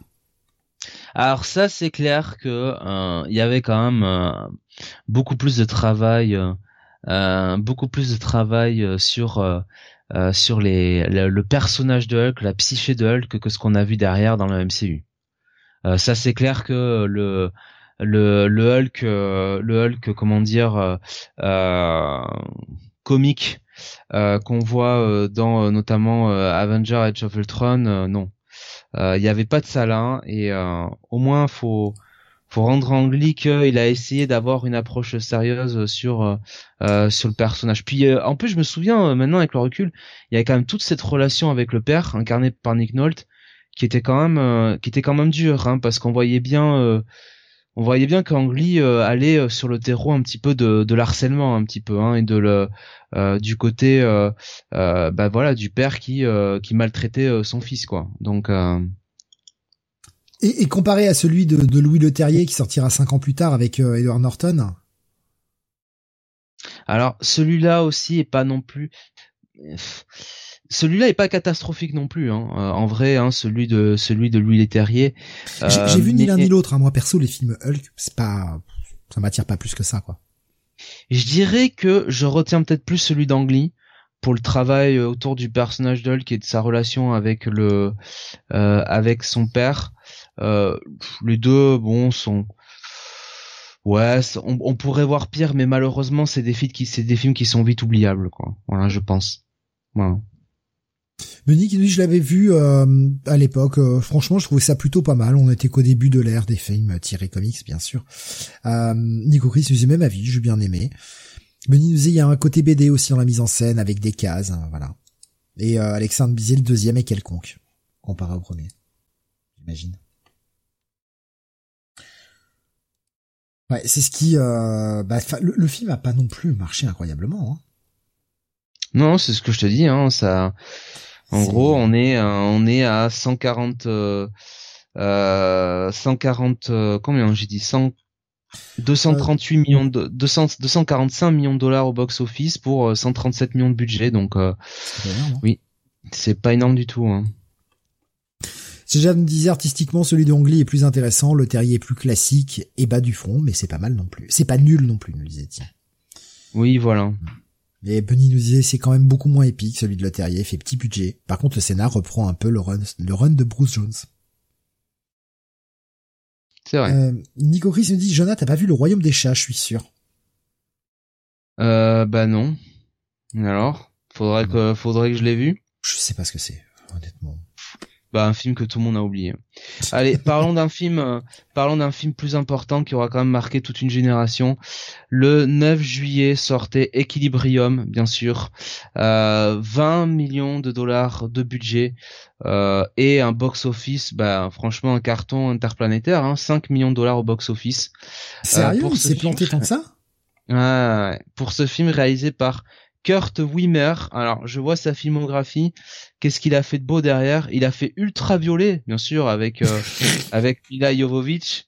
Voilà. Et euh, il a enterré. Il a fait quoi? Il a fait Children of the Corn. Voilà. Ça a l'air génial aussi. Ah, euh... nouvelle adaptation. Ouais, ouais, ouais, ouais. Les enfants, euh, les enfants du maïs. Alors, je, je sais pas si c'est sorti en France ce truc-là. Les enfants du maïs. En 2020. Oh putain, ça a dû. Les démons du maïs. Non, c'est jamais sorti chez nous en fait. En, ah, euh, bah bravo, hein, belle carrière. Hein. Euh, voilà, de Stephen King, hein, évidemment. Voilà, les mecs qui adaptent du Stephen King sans déconner. Euh, voilà, donc Equilibrium avec euh, bah, Christian Bell au casting, bien sûr, dans le rôle de John Preston. On a aussi Emily Watson en Marie O'Brien, Ty Dix Andrew Brandt, Tidix, vous l'avez forcément vu. Euh, il est dans toutes les séries, voilà, ou presque. Hein. On se souvient surtout de son rôle, euh, bien sûr, dans Private Practice, mais surtout mon cher Steve, euh, dans Ali McBeal, voilà, quand il essaye de séduire Lucy Liu et personne n'y croit, bien sûr. On a Angus McFadden qui joue le vice-conseil, le vice-consul Dupont. Et puis on a Sean Bean qui est là, on est all past Partridge. Est-ce qu'il meurt? Est-ce qu'il meurt pas? Allez voir le film. Voilà, on a quand même aussi William Fichtner, hein, mine de rien. Bref, un beau casting pour un film, franchement, euh, des plus médiocres. Voilà. Mais moi j'avais bien aimé Equilibrium. Je l'ai, je l'ai vu en vidéo, je l'ai pas vu au ciné. J'avais bien aimé Equilibrium. Je trouvais qu'il y avait une super idée. Malheureusement, le film se perd euh, ah au final. Il se perd un peu. C'est pas le pire, mais moi je trouve que ça reste quand même bon. Ça reste un peu. Voilà, ça, ça reste un peu. L'idée du euh, de, de, ce monde qui a banni, euh, qui, où les gens prennent des pilules, a banni tout ce qui est culture, etc ce, ce, ce kata du gun, euh, euh, cette façon de bouger, etc. On sentait hein, totalement l'inspiration Matrix dans, dans ce film-là, avec une aisance en moins quand même dans la mise en scène, soyons honnêtes. Et je, autant le film part super bien, autant je trouve qu'il se perd en, plein milieu et euh, c'est dommage, c'est dommage, un, petit ratage. Maintenant, putain que le film ait fait que 5 millions de, de box-office c'est chaud, quoi. La, la, le, franchement, le film qui a pris une, une tollée, quoi. Mais je pense que c'est un film qui euh, euh, a dû avoir son succès euh, sur les sorties DVD euh, après. Il a quand même eu, je trouve, un, assez vite un, un bon bouche à, enfin pas un bouche à oreille, enfin les gens parlaient quand même quoi. moi je moi je sais que je l'ai découvert après sa sortie en film. Hein, ah oui, moi pareil, hein, je l'ai vu euh, je l'ai vu en DVD par la suite, hein, euh, sorti euh, après la sortie ciné, petite location et voilà. Vu en DivX piraté à l'époque, nous dit Alexa. Ouais, moi ça a été plutôt location puis piratage. Euh, puisqu'on ripait nos films à l'époque, on pouvait, ça prenait pas trop de temps, ça allait. on ripait directement nos films direct du Maroc avec la jaquette et tout. Mais oui, c'est ça, c'était les bons films de l'époque. Bon, un petit souvenir sympathique, Equilibrium, si je l'ai pas revu depuis de nombreuses années, ça a sûrement pris une sale claque dans la gueule. Hein. À mon avis, ça a bien vieilli. On continue avec de l'animation. J'ai, alors ça, je suis tellement passé à côté, je savais même pas que ça existait. Oui, et euh, ce n'est pas le royaume du chat, le royaume des chats, parce que encore une fois, personne n'a vu ce truc. C'est Simbad, la légende des sept mers, réalisé par Tim Johnson et Patrick Gilmore. Voilà, euh, donc euh, c'était sorti le 9 juillet, encore une fois. nous sommes sur un budget de 60 millions de dollars et un box-office de 80 millions. Donc voilà, on revenait sur l'histoire de Simbad. Vous vous doutez bien que si j'ai parlé de ce film, c'est un peu aussi parce que il fallait racler les fonds de tiroir ce mois-ci. Après, il y a du cast, hein. Quand tu regardes le cast VO, on parlera du VF après. Ouais, ouais, ouais. Brad Pitt, Catherine Zeta-Jones, Mike, Michelle Pfeiffer, Joseph Fiennes. Voilà, qu'est-ce que c'est Denis hein Seibert Denis Seibert. super voix, hein. Euh, rappelez-vous, le président hein, de, de 24. Le président, bien sûr. Super voix. Euh, casting vocal. Euh, bon, par contre, la VF... Oui. T'y vas ou j'y vais? Non, non, je, je, je vais y aller, hein, n'est-ce pas? Euh, Alors, je vais dire quand même en, en, en, en amont que dans Across de Spider-Verse, figurez-vous que Miguel O'Hara, je l'avais dit, c'était Mathieu Kassovitz. Et que Mathieu Kassovitz, je trouve, a très bien incarné Miguel O'Hara dans toutes ses émotions. Euh, déjà, j'ai pas reconnu sa voix, donc ça veut quand même beaucoup dire. Et euh, j'ai trouvé qu'il avait très très bien incarné. Tout ça pour dire que quand je vois le casting vocal de Simbad le marin, je ne sais pas, mais ça ne semble pas très bon. Donc Simbad, évidemment, est incarné par Patrick Bruel. Patrick euh, Lady Marina est incarnée par Monica Bellucci. On a euh, Eris qui est incarné par Emmanuel Bondeville. Voilà, donc après on est plus sur un casting, j'imagine, euh, euh, un petit peu plus, voilà, de d'habitude des des, des habitués des comédies de comédiens de doublage. on a Richard Darbois qui est là. Il y a, y a, Darbois qui, qui est là, il y a Emmanuel Curtil qui est là aussi. Michel, Michel Prudhomme, donc pas le gardien belge, hein, évidemment. Il y a quand même Eric Métayer qui fait une voix. Eric Métayer, donc j'avais pas entendu depuis Fort longtemps. Son dernier sketch? Je sais même plus. Euh, honnêtement, ça fait des années, des années que je, je, j'avais pas vu. Euh... J'ai pas entendu parler de lui. Voilà. Donc on va quand même vérifier ça, ça. On va quand même vérifier s'il est toujours vivant. Hein oui, il est toujours vivant. Il est toujours vivant. Mais euh, non, mais ce qui est dingue, c'est que d'un côté en VO t'as Brad Pitt et en VF t'as Patrick Bruel. Alors Patrick Bruel est un bon acteur. Je vais pas, je vais pas faire semblant. Le mec joue bien, franchement. Mais c'est vrai que Brad Pitt, Patrick Bruel, tu fais, il y a quand même une différence de niveau. Ouais, c'est pas tout à fait la même chose. Bon, euh, bon voilà, je, je, perso, je ne connaissais pas. Euh, Alexin qui dit euh, Patrick Bruel dans Prof, je me rappelle aussi sur lui de. Ah oui, le diplômé, le diplômé du dernier rang. Merde, comment il s'appelle ce film? Euh, Le prénom. Le prénom, ouais. Mais Prof, il est euh, alors Prof, c'est pas un grand film, hein, mais il y a des scènes là-dedans. Enfin, le le mec qui qui est l'espèce de le prof d'histoire qui est un espèce de gros marxiste et qui se réveille le matin avec la moustache d'Hitler. ça, ça, ça va tuer. Ça, ça va tuer. Le prof de maths qui va, reprendre c'est son café et les autres c'est l'équipe de Bruel qui ont trafiqué si tu veux la machine à café pour qu'en fait ça distribue que de que de l'alcool, que de la bière ou du whisky. Le mec, le mec il finit bourré. Il se trompe de classe. Non, prof c'est prof c'est très cool quoi. Il y a Lucini aussi dedans. C'est Jav qui nous dit Bruel, il a bien joué dans quatre films en début de carrière, après trois petits points. Oh, je te trouve un peu dur, c'est Jav. Euh, l'union, l'union sacrée, c'était pas si mal. Franchement, il joue, ah, il joue pas, bien, il joue, il joue pas dégueu dedans. Ouais, franchement, en termes de jeu. Après, je parle pas du film en lui-même. Ça, c'est autre chose. Mais en termes de jeu d'acteur, franchement, ça va, quoi. Je me souviens toujours d'un prof, de Laurent Gamelon, le prof de sport, qui apprend Steve la planche à voile dans la cour de récré. Voilà. franchement, je crois que je l'ai jamais vu ça. C'est du n'importe quoi, mais c'est très drôle. Non, mais Bruel, franchement, il y a il y a plein de plein de plein de bons films qu'il a fait. Hein, honnêtement, faut faut euh, faut faut le dire aussi. Hein. Est-ce qu'il est toujours Après, juste pas Bon, pas pas pas toujours, mais franchement, je trouve que moi récemment, j'avais vu un film avec lui où il était avec euh, Fabrice Lucchini dedans. Euh, je sais plus exactement quel titre du film où il il bah, il jouait le pote d'un ami qui soi-disant avait le cancer et, et en fait c'était Bruel qui avait le cancer et voilà les deux bah les deux passaient une virée ensemble un peu pour oublier voilà les, les, mauvais jours quoi. Et c'était pas mal c'était sympa il y avait une bonne alchimie entre les deux. Euh, bon bah voilà, bon on va on va avancer hein, mais ouais vraiment. Destiné. Je connaissais pas ce Simbad euh, en animation. Non, ben voilà. Allez, 9 juillet toujours, Shanghai Kid 2 euh, ou les Chevaliers du Shang de Shanghai au Québec. Bon, d'accord. Euh, oui, parce que le titre original c'est Shanghai Nights. Euh, donc voilà, film d'action réalisé par David Dobkin avec évidemment bah, Jackie Chan. Euh, et Owen Wilson. Scénario de Alfred Go et Miles Millar, hein, euh, qui seront derrière Smallville par la suite. là, ouais, là, je sais pas si c'est derrière ou devant, mais euh, en tout cas, le film pas vraiment marché. Hein, 50 millions de dollars de budget, 88 millions de dollars au box office. Voilà, donc autant vous dire que eh ben c'était le c'était le dernier. Hein. Voilà, dernier Shanghai King. Mais à cette époque-là, hein, ça commence à être un peu le début de la fin pour Jackie Chan aux États-Unis quand même.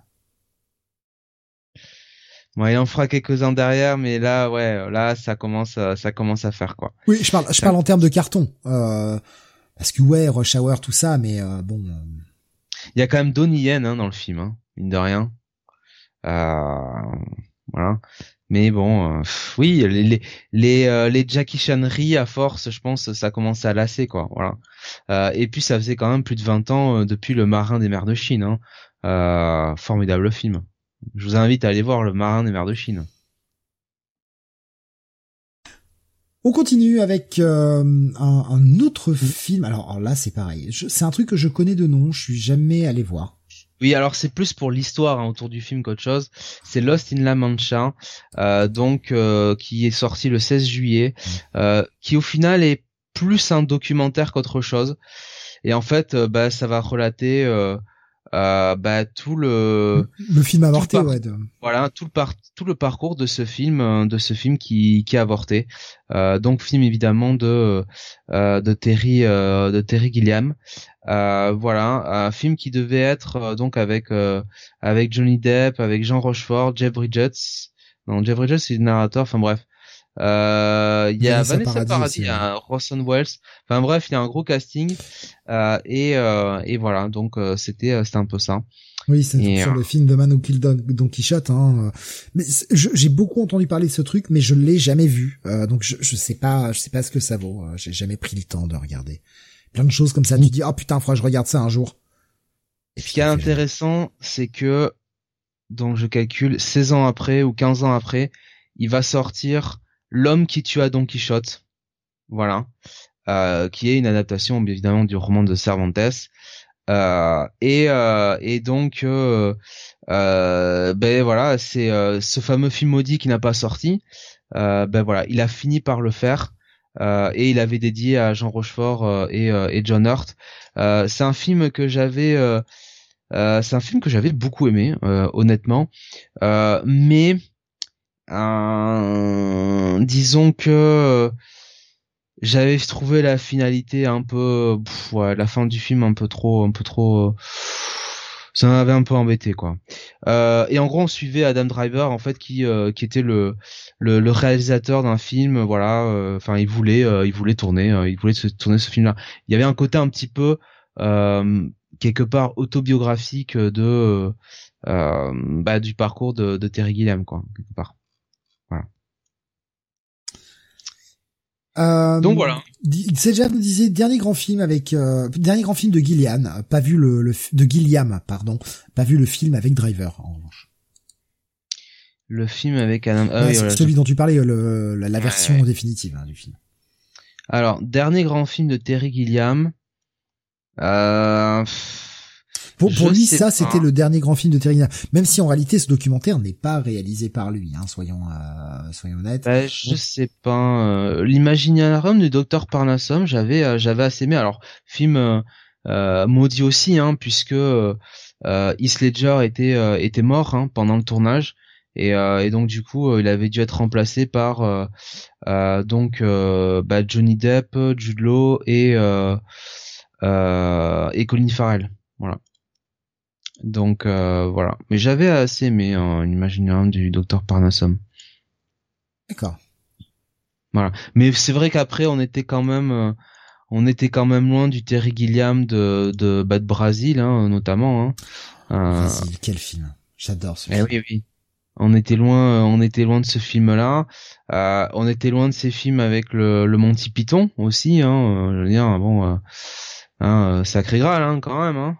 Euh, voilà, c'est pas non plus les aventures du baron de Munchausen. Voilà. Euh, oui, c'est vrai qu'on est loin de ce Terry lame là-dessus. Euh, je suis assez d'accord finalement avec euh, avec ces Jav. C'est Jav qui nous disait l'imaginaire c'est un bon film mais il est cassé notamment à cause des circonstances. Oui, oui, oui. Et en vrai, je suis même pas sûr que même sans les circonstances, ça aurait, tu vois, été un, un, aussi grand film que, je te dis, Brésil ou euh, Le Baron de Munchausen, quoi. Ouais, euh. le Baron de Munchausen est super cool. Putain, je l'ai vu plein de fois quand j'étais gosse. Ça fait très longtemps que je l'ai pas revu, mais j'ai vu plein de fois quand j'étais gosse, ce film-là, mais je trouve que Brésil a, a ah, une image, il a quelque chose. Ça reste mon, mon, mon préféré. Après, je les ai pas tous vus, mais de ceux que j'ai vus, en tout cas, ça reste mon Guillaume préféré. Brésil. Je, oui, il y a l'armée des douze singes aussi, c'est vrai qu'on n'a pas cité, je viens d'y penser. Oui. Hein. Ouais, ouais, ouais, ouais. Il y a l'armée des douze singes, c'est vrai. C'est vrai. Euh, continuons euh, sur une comédie. on change d'ambiance là. Comédie euh, de merde. Euh, voilà. Il y a aussi Las Vegas Parano. J'avais oublié Las Vegas Parano. C'est vrai, c'est vrai que c'est lui aussi ça. Ouais, mais je je reste à préférer Brésil quoi. Brésil, ça, ça, vient aussi de, de, la fois où je l'ai découvert. J'ai découvert un petit peu peu sur le tard, Brésil. Enfin, sur le tard, je sais pas, je devais avoir 17, 18 ans par là, quelque chose comme ça. Il avait diffusé sur France 3 un soir. Je zappe ça là-dessus et tu vois, en pleine boulimie cinématographique, putain, tu Thierry Killiam, vas-y, je regarde. Je savais pas ce que c'était Brésil. J'avais toujours vu la vidéo chez mon père sans jamais regarder le film. Et euh, putain, je, je tombe là-dessus et je bite rien. Je bite rien. Surtout que j'avais raté le tout début du film. J'ai rien bité, mais le bordel était tellement, enfin, la façon dont c'était filmé, l'imagerie, tout ça, le, film, je l'ai trouvé fascinant. Et euh, je, je, je l'ai maté jusqu'au bout et euh, quel, quel plaisir, quoi. Quel plaisir. Voilà, c'est une petite euh, petite euh, anecdote comme ça. oui, et oui, oui, oui. Et donc, euh, film suivant, le 16 juillet. Bon, là, on est sur du grand cinéma. On continue sur du grand cinéma avec Charlie's Angel, Les Anges se déchaînent ou Full Throttle en version originale. Euh, bien sûr, hein, le retour de nos de nos anges préférés. Euh, 120 millions de dollars de budget, 259 millions de box-office pour ce film réalisé euh, par euh, MCJ, euh, MCG plutôt, voilà, MCG, avec toujours dans le rôle de, eh bien, de Nathalie Dylan et Alex, Cameron Diaz, Drew Barrymore et Lucy Liu, avec quand même comme méchante dans ce film Demi Moore, voilà, qui incarne un ancien ange devenu, voilà, rogue, n'est-ce pas?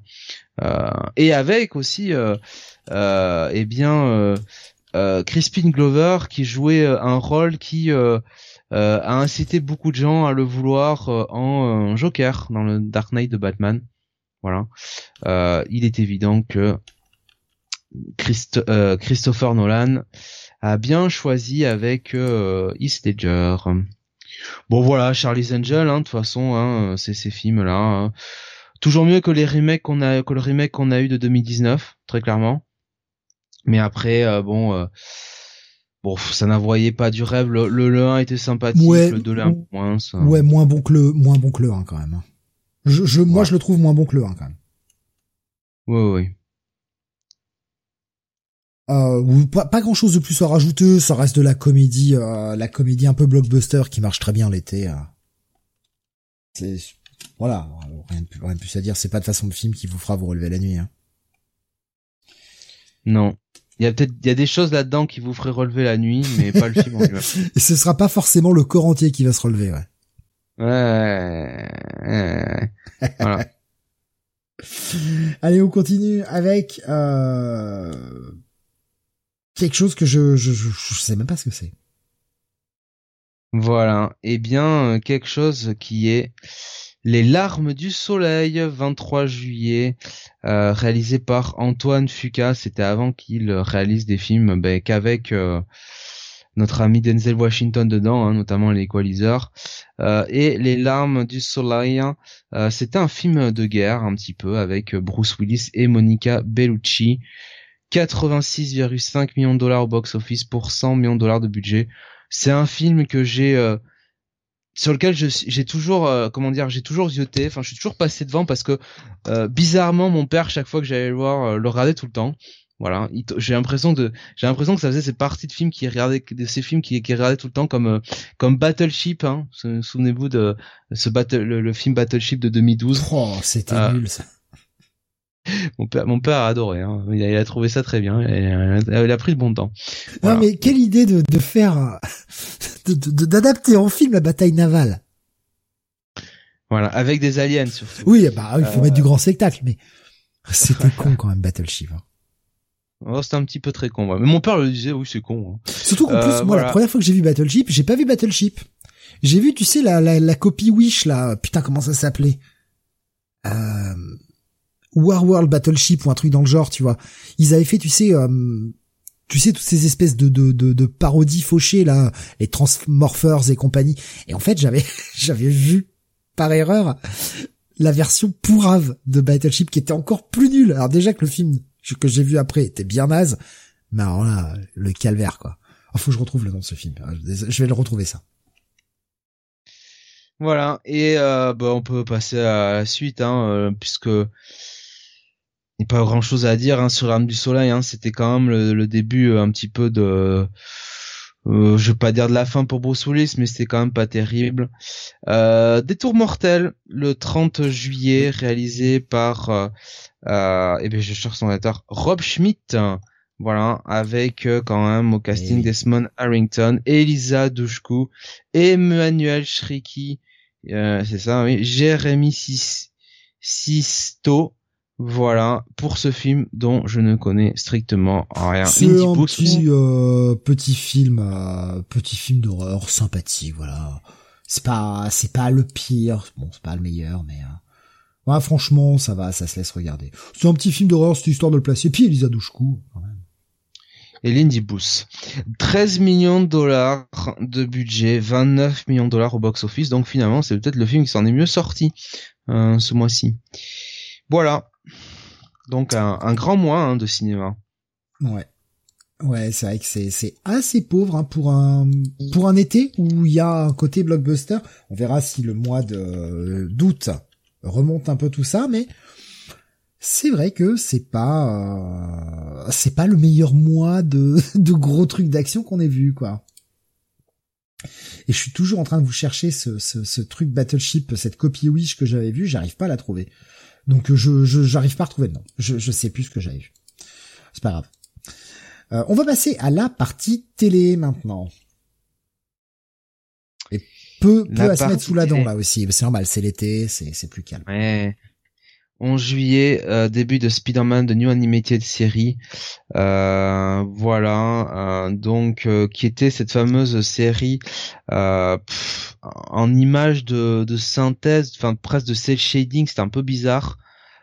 qui repartait un petit peu après les événements du du premier film de, de Sam Raimi, donc juste après que eh bien, Norman soit empalé par le slider pas le glider pardon. Euh, voilà donc euh, ouais ouais ouais c'était sympa mais euh, vite oubliable et surtout le encore une fois le ah le l'animation était quand même était pas foufou quoi. Ouais, mais on, a, on avait comme dit Patrick Harris qui faisait la voix de, Peter Parker. Ouais. En VO, en tout cas, hein, évidemment. Ouais, j'ai dû en voir un ou deux épisodes, mais je pas euh, pas vraiment regardé. De toute façon, la, la série a été assez vite annulée. Hein, On avait Rob Zombie en Dr Kurt Connors aussi. qui a fait une petite voix. Bunny qui nous dit c'était nul cette série, hélas. J'ai dû en voir un ou deux épisodes par-ci par-là. C'était l'époque où vraiment je, je, ne regardais quasiment plus la télé euh, en 2003, donc euh, des animations très lentes, nous dit cette, nous dit cette Java. 13 épisodes, hein, simplement. Voilà, donc. Euh... 19 euh, juillet, une série qui elle a eu beaucoup plus de succès. Teen Titans de Glenn Murakami, euh, évidemment. Euh, donc, euh, série qui a quand même connu 5 saisons, 65 épisodes, et qui, alors, bon, si on, on passe un petit peu le, le design particulier, des personnages, le cara design particulier, les euh, les côtés gaminerie de certains personnages, on avait quand même une très très bonne adaptation euh, des Teen Titans euh, et euh, bah, de toutes les histoires en fait, je dirais autour de, de cette équipe et notamment la période Mark Wolfman. Euh, avec et George Perez avec eh bien une grosse emphase sur sur Deathstroke bien sûr sur euh, euh, sur Trigon aussi. alors à noter que je crois qu'il n'avait pas le droit d'appeler Deathstroke Deathstroke parce que bah, because programme jeunesse hein. donc du coup il était appelé je crois il appelait Slade. Ah bah plus simple. voilà. Voilà il appelait Slade donc voilà. Qui nous dit jamais réussi à avoir un épisode à cause du Cara Design justement. J'ai dû voir je suis tombé sur un épisode, j'en ai jamais regardé en entier, pareil, parce que je regardais plus du tout la télé à cette époque-là. Donc ça avait été diffusé sur France 3, je crois, ça de mémoire. ouais, ça devait être dans F3X, déjà sur Cartoon Network, bien sûr, mais euh, ça devait être dans, euh, oui, euh, F3X, le, le choc, le choc des héros, hein, voilà. Là, tu vois, je, je, vois, ouais, la série sera diffusée à partir du 14 mars 2004 sur France 3. Donc euh, moi pas longtemps, quelques mois après, je quittais la France pour euh, bah, pour partir au Pays de Galles euh, quelques mois et je regardais déjà plus du tout la télé à ce moment-là. Donc je suis tombé sur un épisode vite fait, mais puis j'ai jamais rattrapé la série. Donc Cap me dit Teen Titans c'était pas mal du tout, mais aujourd'hui ça sauve de la comparaison avec Young Justice. Voilà. Ah oui non mais beaucoup de choses souffrent de la comparaison avec Young Justice. Hein. Très très bien Young Justice, très très bien. Ah oui. Euh, c'est Jeff qui nous dit ils ont fait un film crossover avec la série Teen Titans actuelle de Cartoon Network qui était sympathique. Et puis on va conclure avec une série, euh, cette fois-ci live et pas seulement de l'animation pour conclure cette partie de télévision qui est assez courte hein, pour ce mois de mois de juillet parce que c'est toujours très court. La partie télé, il y a peu de mouvements hein, durant l'été. Oui. Et euh, bah on finit quand même en beauté, hein, parce que le 22 juillet, c'était le début de Nip Tuck, la série créée par Ryan Murphy. Euh, et, euh, et bien, et bien, bah, série qui euh, relatait les aventures euh, bah, du duo McManara Troy, Christian Troy et, et, et Sean McManara, qui étaient donc deux amis qui dirigeaient une clinique de un centre de chirurgie plastique voilà. Et donc bah ils recevaient euh, différents personnages hauts en couleur. Voilà. On se souvient notamment euh, eh bien du nain hein, incarné par, enfin je dirais pas le dire comme ça, de la personne de petite taille incarné par Peter Dinklage, euh, qui avait fait euh, cocu euh, Sean McManara, voilà, avec sa femme.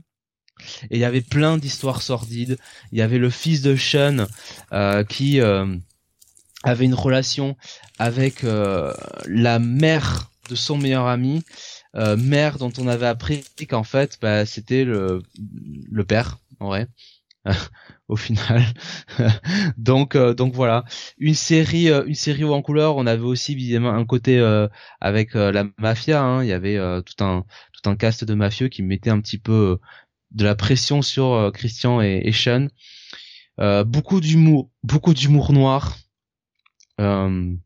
série qui a quand même duré ma foi six saisons euh, 100 épisodes et euh, ça a fait euh, les grandes heures de euh, Paris Première, hein, si je me si je me souviens bien, à l'époque où ça diffusait notamment bah, souvent aussi Californication. et c'est une série que je bon j'ai apprécié voir à l'époque. Alors c'était pas non plus la série du siècle, hein, on n'est pas là sur. Je, vous dis pas que c'était du niveau de, de The Shield hein, à la même époque par exemple, mais franchement c'est une série qui était sympa à voir. Quoi. Voilà, c'était un petit peu du grand n'importe quoi, mais on se marrait bien. Il y avait quand même des, il y avait quand même des storylines assez folles. Quoi. C'est une série que que j'ai jamais vraiment regardé. Euh, Nip Tuck. Déjà le, thème en lui-même me passionnait pas. Euh, ça avait été diffusé ouais sur M6 je crois hein, sur euh, sur la, la télé hertzienne j'avais dû tomber sur un ou deux épisodes et euh, bah, j'avais l'impression que bah, ça passait son temps à baiser en fait. Et je me suis dit bah ouais enfin c'est gentil mais je m'en branle quoi. Ça ça m'intéresse pas des masses. Donc euh, c'est vrai que j'ai jamais regardé cette série.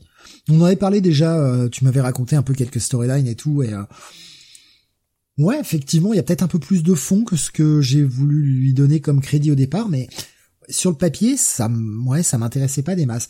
Par contre Ryan Murphy en termes de créateur de série le mec est assez bipolaire, quoi. Le mec va te faire du Nip Tuck, va faire Glee, il va faire American Horror Story. Eh oui.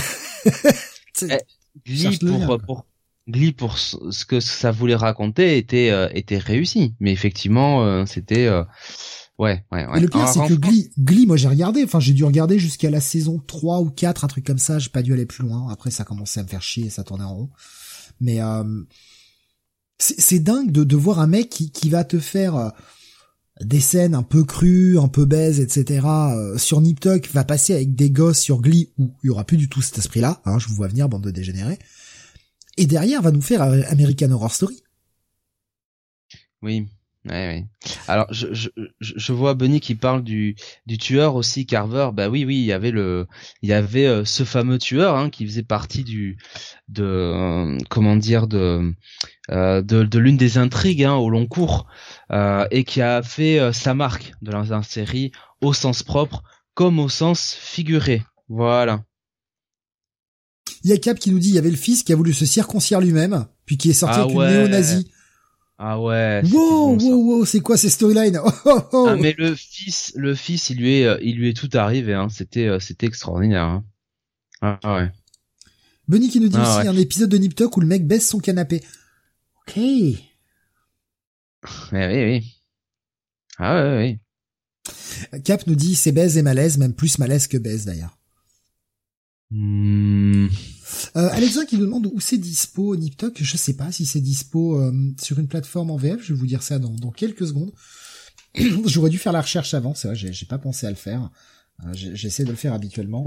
mais euh, est disponible en France sur Prime. Voilà. Pour ceux que ça intéresse, les six saisons sont disponibles sur Prime si vous voulez essayer de voir la série.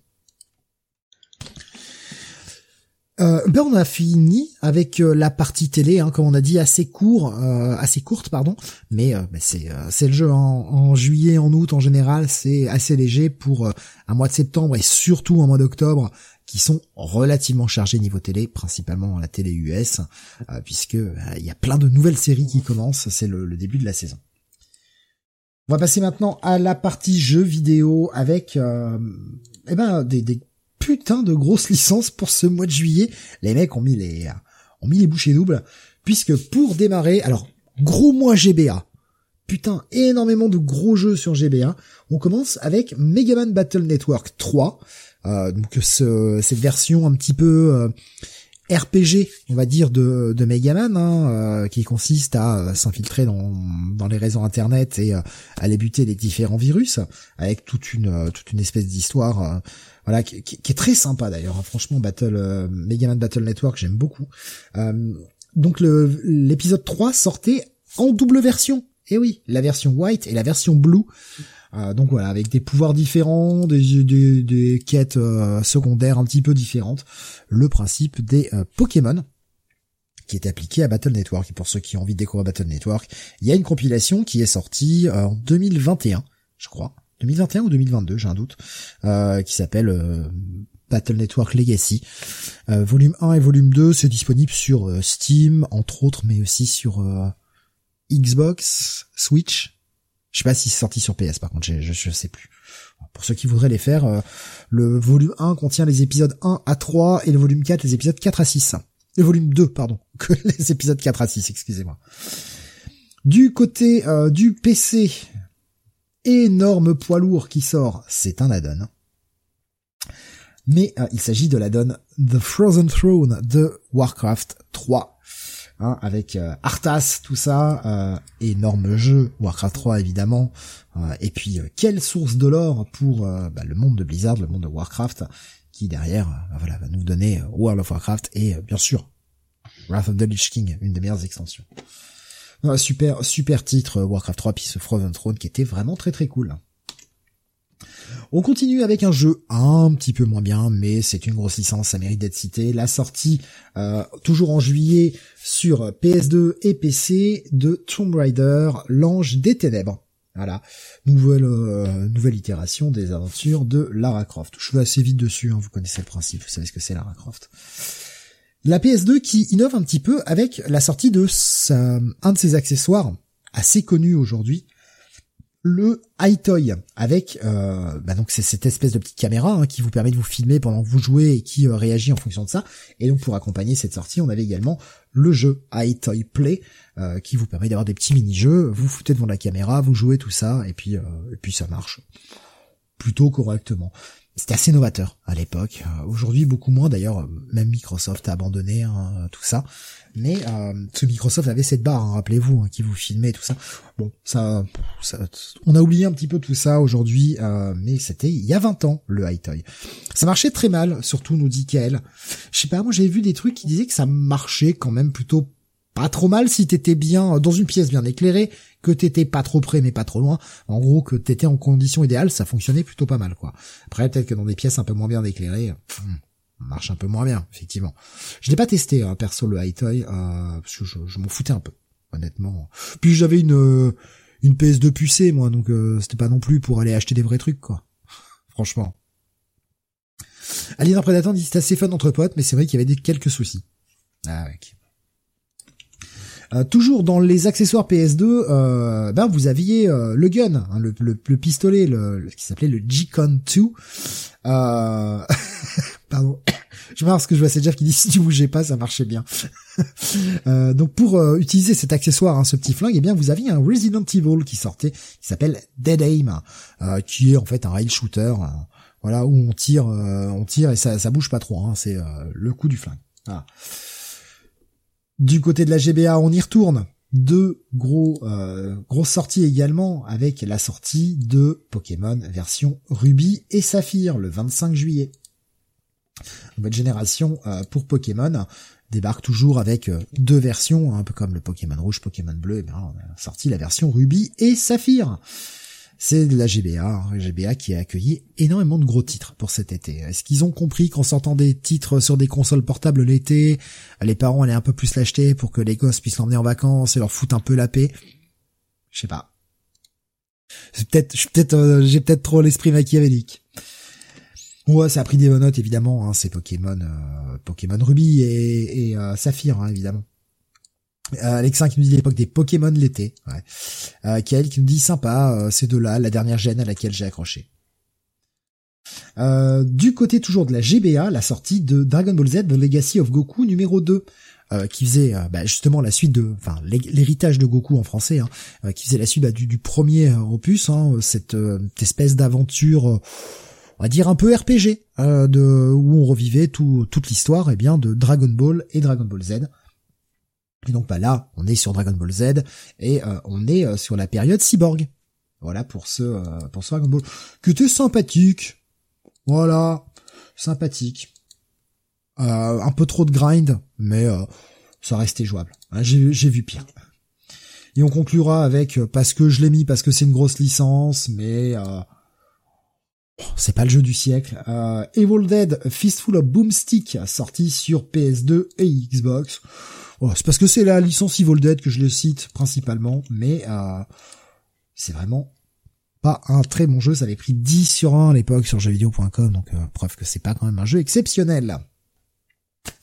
Et ça conclut notre partie jeu vidéo, assez courte. Hein, voilà, quelques grosses cartouches, quelques gros titres, mais euh, rien de rien de, foncièrement incroyable qui, qui change le, la phase du jeu vidéo. Je vais te laisser continuer, Jonathan, maintenant, pour la partie sport. Oui, alors je vais aller assez vite. Le premier euh, volet, la première partie, donc c'est du 23 juin au 7 juillet. Bien sûr, bah, le tournoi de Wimbledon euh, 2003, euh, tournoi qui chez les femmes euh, avait été remporté par eh bien, je vais y arriver. Serena Williams qui avait battu en finale sa sœur euh, Vénus en 3-7, 4-6, 6-4, 6-2. D'ailleurs, les sœurs Williams qui avaient battu euh, les deux grandes euh, tenniswomen, tennis, tenniswomen belges de l'époque, puisque Serena avait battu Justine Hénin en demi-finale et Vénus avait battu Kim Clijsters. Voilà. donc, bah dis donc, c'était c'était les Williams contre contre la Belgique et c'est Serena qui a gagné. Mais surtout, eh bien, on va parler de la du tableau masculin puisque en finale, Roger Federer battait en 3-7 Marc Philippoussis et c'était tout simplement euh, le premier première victoire en Grand Chelem de Roger Federer qui gagnait bah voilà à 21 ans son premier tournoi euh, euh, du Grand Chelem. Et il avait donc bah, deux ans avant éliminé en huitième de finale Sampras euh, et, euh, et voilà. Donc euh, et d'ailleurs c'était aussi la première participation de Rafael Nadal dans ce tournoi. Un, Rafael Nadal qui avait que qui avait que 17 ans à l'époque. Donc voilà. Donc un tournoi un tournoi qui qui a eu qui a eu de qui a eu de l'importance euh, et, euh, et, et, ça nous rajeunit pas. Euh, Roger Federer qui, au passage, gagnera eh bien 19 autres grands chelems après ça. Voilà. donc petite carrière, bah, pas un grand sportif quand même.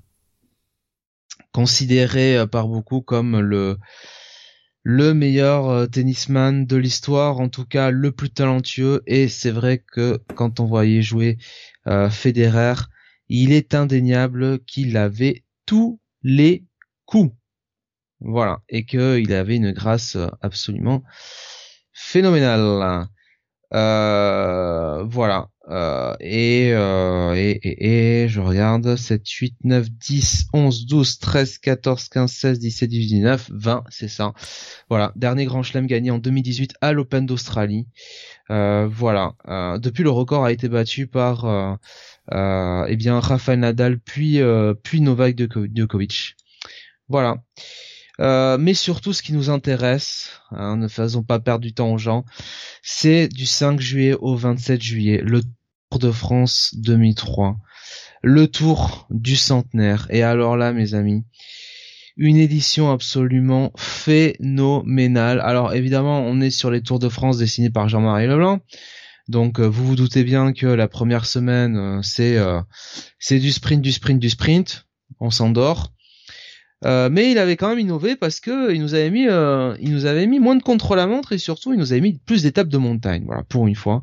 Il avait voulu faire les choses en grand. On était passé sur certains des passages, des grands passages du Tour. Et surtout ce Tour c'était c'était la folie puisque on a tout eu. Euh, on a eu euh, cette étape, je crois que c'était euh, vers Gap, oui c'est ça, le Bourdoisan Gap remporté par Alexandre Vinokourov, hein, un chaudière un kazakh, où malheureusement Roseba Beloki était tombé dans la descente alors qu'on sentait qu'il était peut-être en passe sur ce tour de d'inquiéter Lance Armstrong, voire de le battre. Et surtout Lance Armstrong eh bien avait dû couper par les champs euh, à un moment donné, je crois, pour éviter la chute. Euh, c'était très très drôle de le voir coupé par les champs, c'était le, grand n'importe quoi. Euh, on a eu aussi Lance Armstrong qui qui est tombé parce qu'il s'est pris son vélo s'est pris dans un espèce de sac d'un spectateur. Il y a eu le contre-la-montre de de Gap découverte où Yann Ulrich avait mis une branlée mémorable à Armstrong. Voilà, la seule branlée de je dirais de sa carrière hein, sur contre-la-montre. Il lui avait mis une 36 à l'époque, une 36, tiens, tiens. Bah, remarque, c'est ce que, ouais, moins que, ce qui a été fait euh, il y a deux jours, hein. Sauf que Steve, euh, Yann Ulrich, il a mis une 36 à Armstrong euh, sur un contre-la-montre plein en 58 minutes 33 d'effort. Voilà, sur 47 km. Euh, euh, Jonas Vingard, il a mis 1 minute 38 à Tadej Pogacar sur 22 km. Sur sur 22 km et 32 minutes d'effort. Elle est là la différence. Voilà. Euh, voilà, voilà. Et l'autre différence, c'est que Vinokourov qui finit troisième, il finit qu'à 2 minutes 06. Il finit pas à 3 minutes. Voilà. Mais enfin, je vous cache pas que quand je regarde le classement de ce contrôle à montre, je je regarde et euh, et et et, et euh, ouais, je crois qu'il y en a un sur 10 euh, qui a pas été pris pour dopage. Est-ce que nous disait Mais... hein, mythique celui-là dans le top 20, il y a pas un mec non chopé pour dopage. Ouais, ici il y a Emar Zubeldia, je crois, qui a pas été pris pour dopage, qui finit cinquième du tour. Mais bon, le mec il courait chez Skaltel, le Scadi, voilà, euh, les maillots orange là. Euh, je peux vous dire que ça tournait à la à la, transfusion sanguine là-bas. Mais ouais, le classement, euh, le classement il est ouf quoi. Enfin, quand tu regardes le classement, c'est des chaudières après chaudières. Hein. Franchement. Hein. rappelons que bah après la révélation de l'affaire, hein, c'est un tour qui n'a donc pas de vainqueur qui n'a pas donc vainqueur. C'était quand même un tour euh, assez euh, assez phénoménal. Euh, on se souvient de Taylor Hamilton hein, qui avait gagné, euh, qui avait fini quatrième du tour avec avec une clavicule cassée, n'est-ce pas? Et et qui voilà avait gagné une étape, donc l'étape la sixième étape. ouais non mais c'était n'importe quoi. Hein. C'était vraiment n'importe quoi. Yann Ulrich qui euh, avait eu une année très difficile. Euh, bon, euh, il était en dépression, il était sous coque, il avait été viré par la Dutch Telecom, il était allé du côté de Bianchi, une équipe qui s'était montée un petit peu comme ça en dernière en dernière minute. le mec, il passe. Finalement, il n'a jamais été aussi près en ayant branluchonné sur la préparation. Enfin, vous me direz, il a jamais été un roi de la préparation, mais là, il avait vraiment branluchonné il a jamais été si près de, euh, de battre Armstrong quoi. Mais finalement, l'aigle américain euh, euh, a, a gagné et bon à cette époque-là, il était encore modeste, voilà. c'est dans deux ans hein, effectivement, deux ans plus tard qu'on aura droit à ce fameux discours où il nous disait, vous voyez, c'est un, j'adresse ce message à tous les cyniques qui ne croient pas que les les miracles sont possibles. Voilà, bah oui, effectivement. Euh, nous ne croyons pas aux miracles possibles. Les hein. miracles de la science, ouais, la science dans les veines. Ouais, le mec, tu sais, il a un... bon, le mec a quand même eu un cancer à 25 ans à cause des testostérone slash stéroïdes hein, slash EPO, donc bon, euh, voilà. Hein. Euh, bon, il est gentil, hein, mais euh, Ken nous disait j'étais à Nantes au virage où Ulrich tombe sous la pluie lors du dernier contre Ah là là là là là là là là. Mais on y croyait en plus parce qu'avec et, Ulrich il s'est fait baiser. Alors Ulrich c'est une chaudière hein. Attention, Ulrich c'était une chaudière, une bonne une bonne chaudière est-allemande hein, comme on dit hein. Euh, euh, c'est bien bourré à la testostérone hein, tout ça hein. Mais euh, mais Ulrich c'est vraiment le tour. On était avec mes copains, on regardait ce tour bon, on, savait à qui on avait affaire. Hein. On savait que les mecs étaient, euh, on, on, savait que les mecs, si on prenait, euh, si on leur extirpait euh, une goutte de sang, je pense qu'avec ça, tu pouvais, enfin, tu pouvais réveiller les morts, quoi. On avait bien compris. Bah, hein. je pense que tu, tu alimentes une ville en courant avec ça, avec juste. Ah une ben ouais, ouais. ça flotte en apesanteur même, je pense. Bah, bah c'est ça, quoi. Tu, tu, tu fais péter les centrales nucléaires hein, avec ça. Mais euh, si tu veux, euh, bon, une fois qu'on avait dit ça, on en avait marre d'Armstrong parce que le mec, euh, la manière dont il courait, il était dégueulasse. Il se comportait un petit peu comme le, le petit chef, tu sais, le parrain, quoi. Le mec qui dirigeait tout. Il donnait des bons. J'adorais cette expression. Oh, le, maillot jaune a donné un bon de sortie à l'échappée. Je là, je me dis, mais attends, mais d'où le maillot jaune il donne des bons de sortie? Mais s'il a envie de partir en échappée, il part en échappée. Mais d'où d'où le mec il donne des bons de sortie. Donc il faisait le petit caporal il dirigeait tout. Euh, c'était une dictature. Euh, on se souvient de la. Hein. On se souvient de l'affaire Basson, hein, notamment euh, Christophe Basson, à qui il avait couru après, qu'il avait euh, qu'il avait euh, empêché de partir en échappée, qu'il avait même bouli quoi, tout simplement. Hein. Voilà, il y a plein de trucs comme ça. Il y avait le coureur italien auquel il avait couru après parce qu'il avait témoigné contre lui ou je ne sais quoi. Bref, le mec c'était c'était un mafieux, c'était un parrain. Il y avait ce système autour. Il était protégé par le président de l'UCI et il courait de manière dégueulasse, c'est-à-dire le mec il attendait, il attaquait dans les cinq derniers kilomètres de chaque ascension. On se faisait chier, c'était naze voilà. Au moins là, avec Pogachar, il y a, ok, le mec, bon, je vous cache pas que du côté de la Slovénie, a priori, on fait pas que former des grands basketteurs contre, comme Luka Doncic. Voilà. Donc, je pense qu'on fait du bon travail aussi du côté du cycliste, mais bon, vous voyez ce que je veux dire. Euh, mais Pogachar, c'est un, un coureur qui court avec du panache, qui attaque, euh, qui a, qui voilà, qui, qui court le cyclisme à l'ancienne, ça fait plaisir. Même Vingard, qui est un peu plus épicier, voilà. Quand t'as, euh, il était plus attaquant quand même. Bah, et là, on était. T'es épicier, mais en même temps, quand t'as le maillot jaune, euh, c'est à toi de contrôler la course aussi. Oui, mais alors il y a contrôler, contrôler.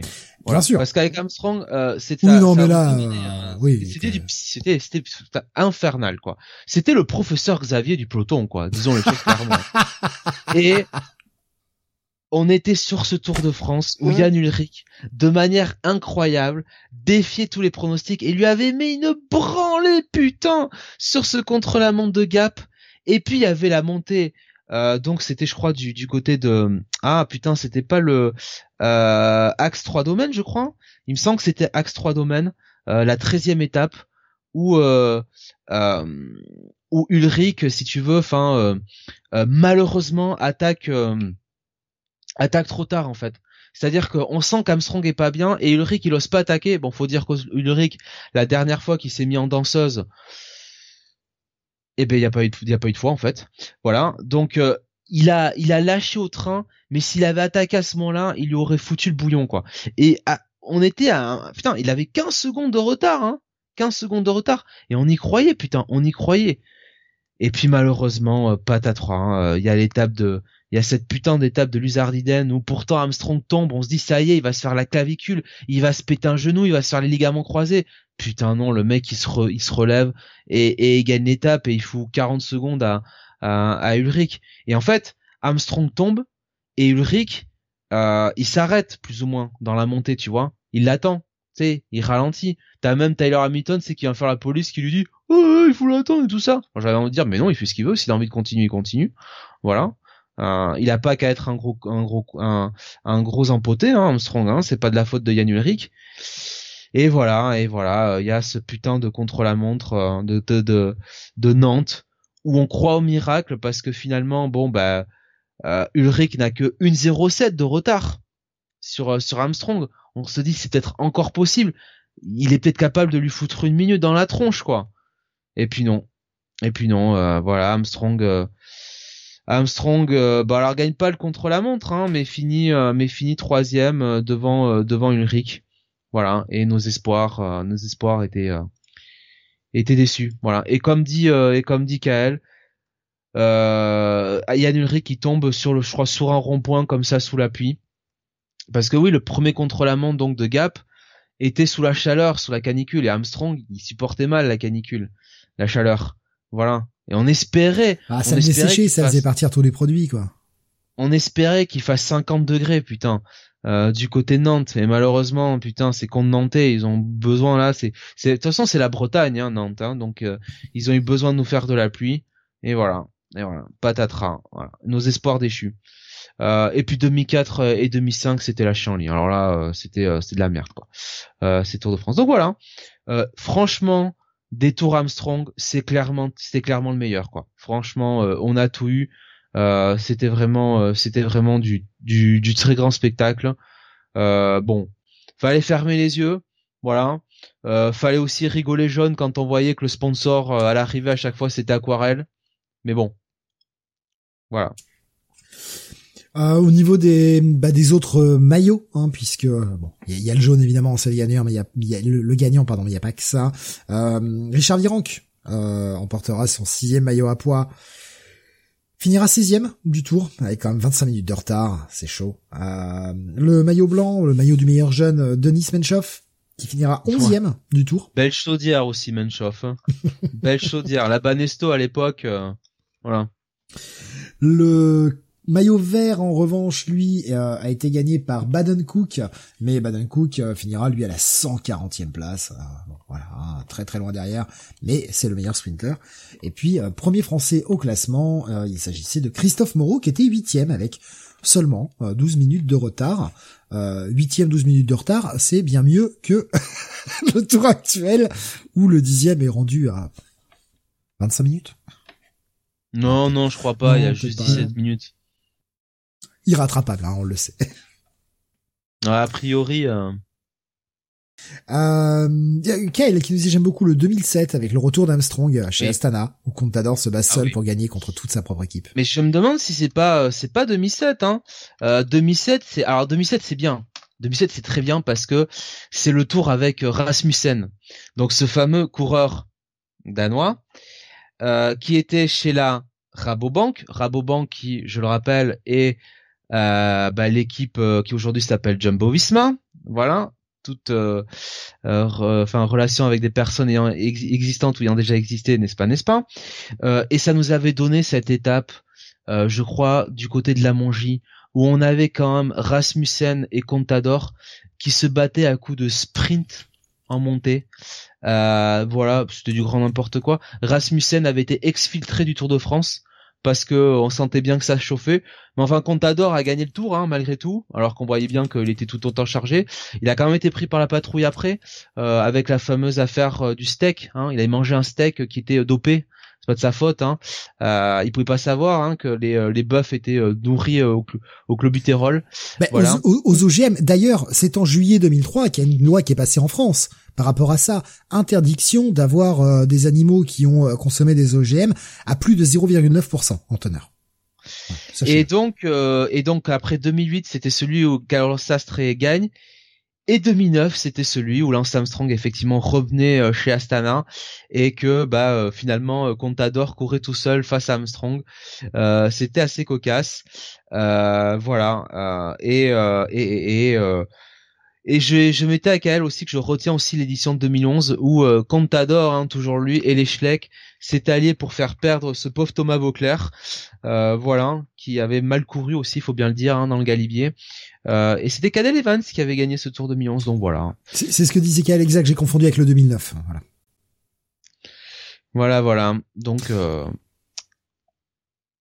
ah. Tour 2003, victoire de Lance Armstrong. Ah, une fois par an, ça reste, ça reste malgré tout un, relatif beau spectacle. J'avoue, que oui. moi plusieurs années où malheureusement j'ai pas la possibilité de le suivre. J'ai pu le suivre un petit peu cette année et franchement, franchement, euh, j'apprécie vraiment de pouvoir euh, prendre un petit peu de temps pour le regarder. Ça faisait des années que j'avais pas pu euh, suivre comme ça. Je voyais genre une étape ou deux, mais c'était, c'était tout. là, j'ai pu voir pas mal d'étapes et franchement, comme je disais, on a quand même un sacré beau tour en termes de compatibilité. Ouais, ah le classement est verrouillé. Oui, bien sûr. Bien sûr que le premier et le deuxième sont chargés comme des mules. Putain, ça se voit à 10 000 kilomètres. Néanmoins, pour ceux qui attaquent dans les étapes, qui nous font, euh, nous font un sacré spectacle, bah ouais, le, tour, il vaut le coup. Vraiment. Et puis, le, tracé est beau. Hein. Non, mais au niveau de, au niveau du, du, du parcours, enfin, du, de, de, du spectacle, hein, on a une très très belle édition. C'est un super Tour de France. Euh, euh, il faut le dire, voilà. Et, il est pas fini encore. Il y a l'étape dernière étape de, de, montagne samedi dans les Vosges qui devrait là aussi être être un petit feu d'artifice. Voilà. Allez. Ben voilà, je crois qu'on a fait le tour pour la partie sport. C'est ça. Et on va aller vite sur euh, la partie manga. Alors euh, le 11 oh, il y a pas mal de titres pour une fois. Hein. Ah oui, sortie euh, du premier volume de Bleach. Donc Bleach évidemment par Tite Kubo, donc l'un des bah, l'un des futurs trois grands du Weekly Shonen Jump, hein, bien sûr, avec Naruto et One Piece, la Sainte Trinité ou la Trinité Sainte. et donc voilà, ça sortait chez chez Glénat. Euh, bien sûr. Donc euh, l'histoire euh, d'Ichigo Kurosaki qui bien pouvait voir les esprits et ben, qui d'un coup rencontrait Rukia et la fameuse Rukia qui était un Ushinigami.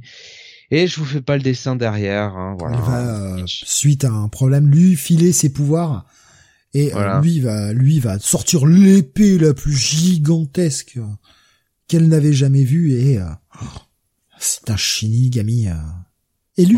Voilà, il est doué, il est trop trop doué.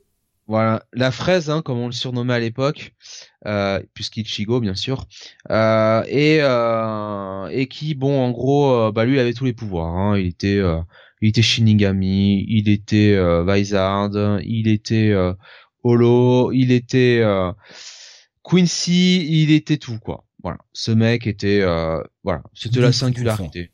Il est trop trop fort. Reste tout ce, ce premier arc, putain, comment ça s'appelle là bah, L'arc. La Soul Society. La Soul Society, voilà, merci. qui, qui, euh, qui, reste super bien. Alors, je l'avais découvert en anime, je l'ai pas lu. Euh, jamais fait l'expérience. Euh, j'ai juste lu le premier tome vite fait pour voir ce que ça donnait. vraiment visuellement, j'ai été euh, assez refroidi.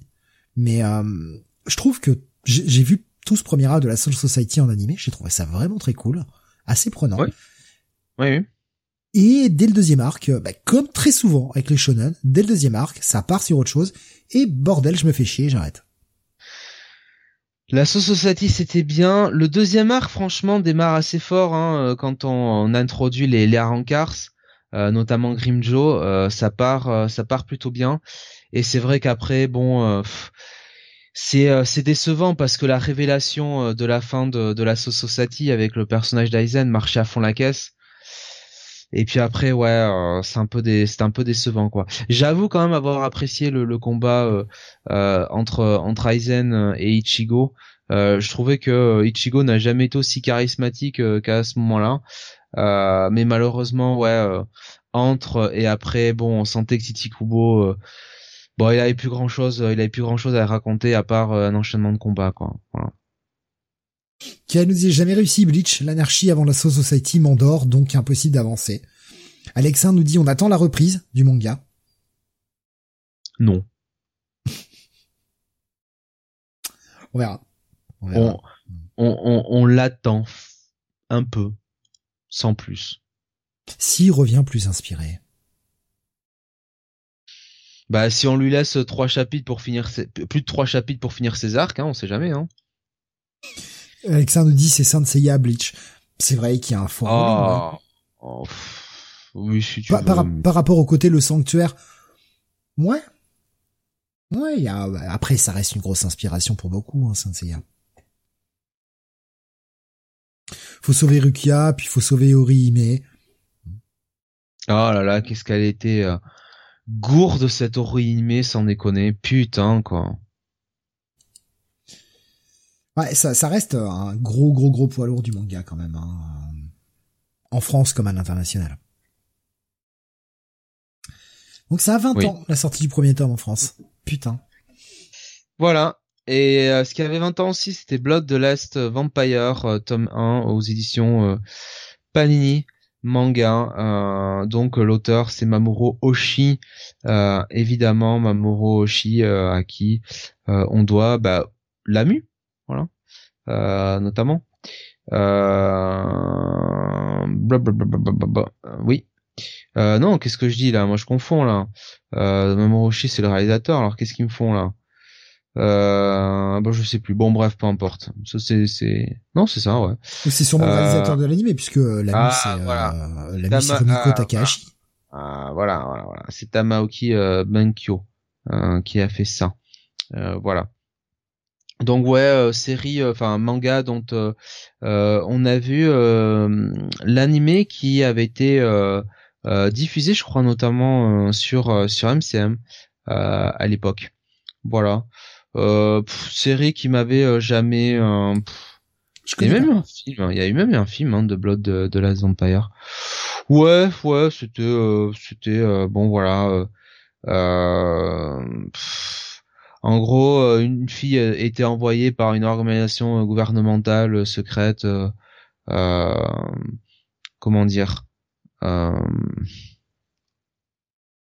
C'était une fille qui était un peu chasseuse de vampires. bref, bon, je rentre pas dans les détails ça m'a jamais euh, ça m'a jamais trop intéressé quoi franchement ça euh, nous, nous dit bof blood ouais ouais ouais voilà. en revanche autre série qui commence et là et ouais et alors ça sortait quatre tomes d'un coup le 14 juillet Cocorico euh, les mecs ils ont voulu le pousser hein Delcourt Tonkam, euh, Ikaru Nogo, euh, donc de Ota, Yumi Ota et euh, Takeshi Obata.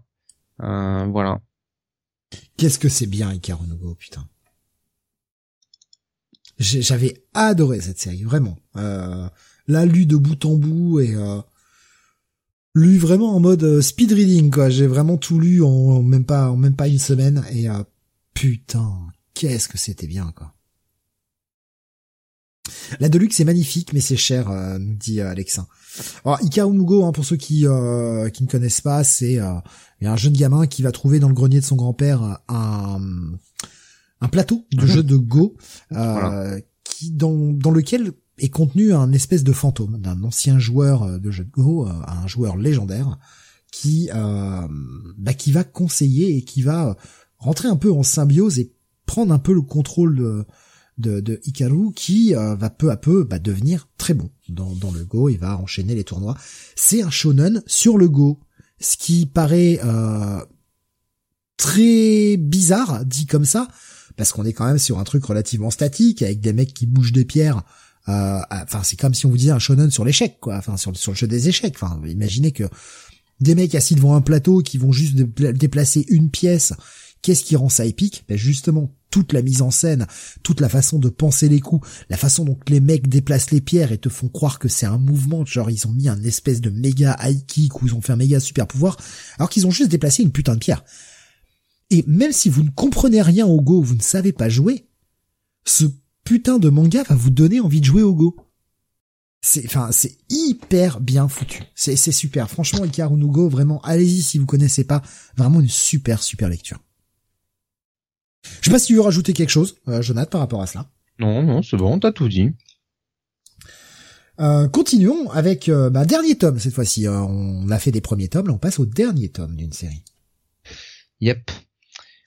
c'est dernier tome de Kenshin le Vagabond.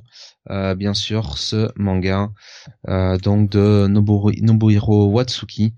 voilà, donc bah bah, enfin shonen un shonen important hein, n'est-ce mmh, pas euh, mmh. voilà hein, qui euh, qui a eu des adaptations en film ouais on, va, on, va, pas parler de l'auteur hein, mmh. euh, chacun en pensera ce qu'il voudra voilà voilà mais Kenshin ça reste super bien là aussi ça aussi c'est bien putain c'est c'est c'est vraiment vraiment pareil ah aussi, hein, pour ceux qui connaîtraient pas du tout, on est sur euh, truc qui se passe. Alors, alors, je connais pas le nom des airs au Japon. Je suis désolé, je peux pas pouvoir vous dire. Pour moi, c'est l'ère des samouraïs. Je sais qu'il y en a plusieurs, mais je m'en fous. Je sais pas laquelle c'est. Et c'est euh, un espèce de mec euh, qui euh, bah, se balade et qui prône en quelque sorte une espèce de non-violence puisque euh, son sabre eh bien a une lame inversée et il s'en sert bah, vraiment qu'en dernier recours. Voilà, c'est vraiment je vous fais le résumé en deux lignes. Hein. Euh, c'est un peu plus profond que ça. Mais franchement, c'est super bien. Kael nous dit j'aime moins la deuxième partie, mais la période Shishio est vraiment cool. Je sais pas si vous rajoutez quelque chose sur euh, sur Kenshin, euh, Jonathan? Nope. Et je te laisse continuer sur la suite. Et ouais. Et la suite, c'est Planète, volume 1, le 18 juillet, là aussi. Euh, donc, euh, scénarisé par Makoto Yukimura. Euh, donc, cette histoire au 21e siècle avec bien les hommes qui ont conquis l'espace et et bien on suit des personnages donc bah notamment celui de de, de Hachi bah, qui fait partie d'une équipe de, de nettoyeurs un petit peu de l'espace qui doivent enfin déboueurs même de l'espace qui doivent nettoyer l'espace de tous les détritus et débris qui qui traînent. Et bah voilà ça va être une histoire à la fois de euh, bah de je dirais de j'ai même envie de dire que c'est plus une histoire euh, quelque part plus une tranche de vie plus une histoire d'amour qu'autre chose euh, très bien écrite euh, dans le milieu de l'espace on voilà on a ce bah voilà on a un beau beau développement de personnages et franchement moi j'ai tous les tomes hein, chez moi c'est vraiment bah c'est vraiment très bien quoi Planète moi je, le recommande à tout le monde je le recommande à chaque à chaque fois euh, moi, je, je, me suis régalé euh, à lire ça. Voilà. Donc euh, aux éditions Panini. C'est un truc que j'ai jamais lu Planète, mais c'est vraiment sur ma liste de, de mangas à lire parce que j'en ai, toujours entendu énormément de bien. Donc ouais, c'est un des trucs que je lirai assez prochainement, je pense. Puis il y a eu une réédition, plus je crois récemment de Planète. Tout à fait. Et puis on finit le 20 juillet avec Shonshu volume 1, donc euh, aux éditions euh, Tokepi Sanji. je connais ah. pas du tout, j'en ai jamais entendu parler. Par Kim Sung-jae, donc c'est un euh, manoir euh, et euh, donc on suit le personnage de Shonshu qui est maudit parce qu'il est l'hôte d'une pierre du démon qui le rend donc invincible.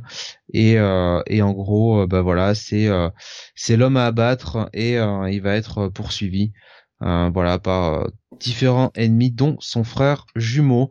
Voilà donc série Manoa qui sortait en même temps un petit peu que le le nouvel Ongyonshi dont je vous avais parlé le mois dernier voilà que j'avais lu à l'époque et que j'avais trouvé quand même plutôt plutôt très bien quoi en fait hein. c'était plutôt dans un registre de seinen là-dessus aventure fantastique et non c'était c'était très cool quoi franchement c'est une très très bonne série euh, alors série, euh, euh, j'ai pas dit le nombre de tomes. c'est une série en 15 tomes. Voilà, donc ça va quand même assez vite. D'accord. Et c'était sorti chez Tokebi. Voilà. Je connais pas cet éditeur. Ben moi non plus. Voilà. Peut-être disparu depuis, hein, sûrement d'ailleurs. Malheureusement. Bien voilà, on a fini pour la partie la partie manga.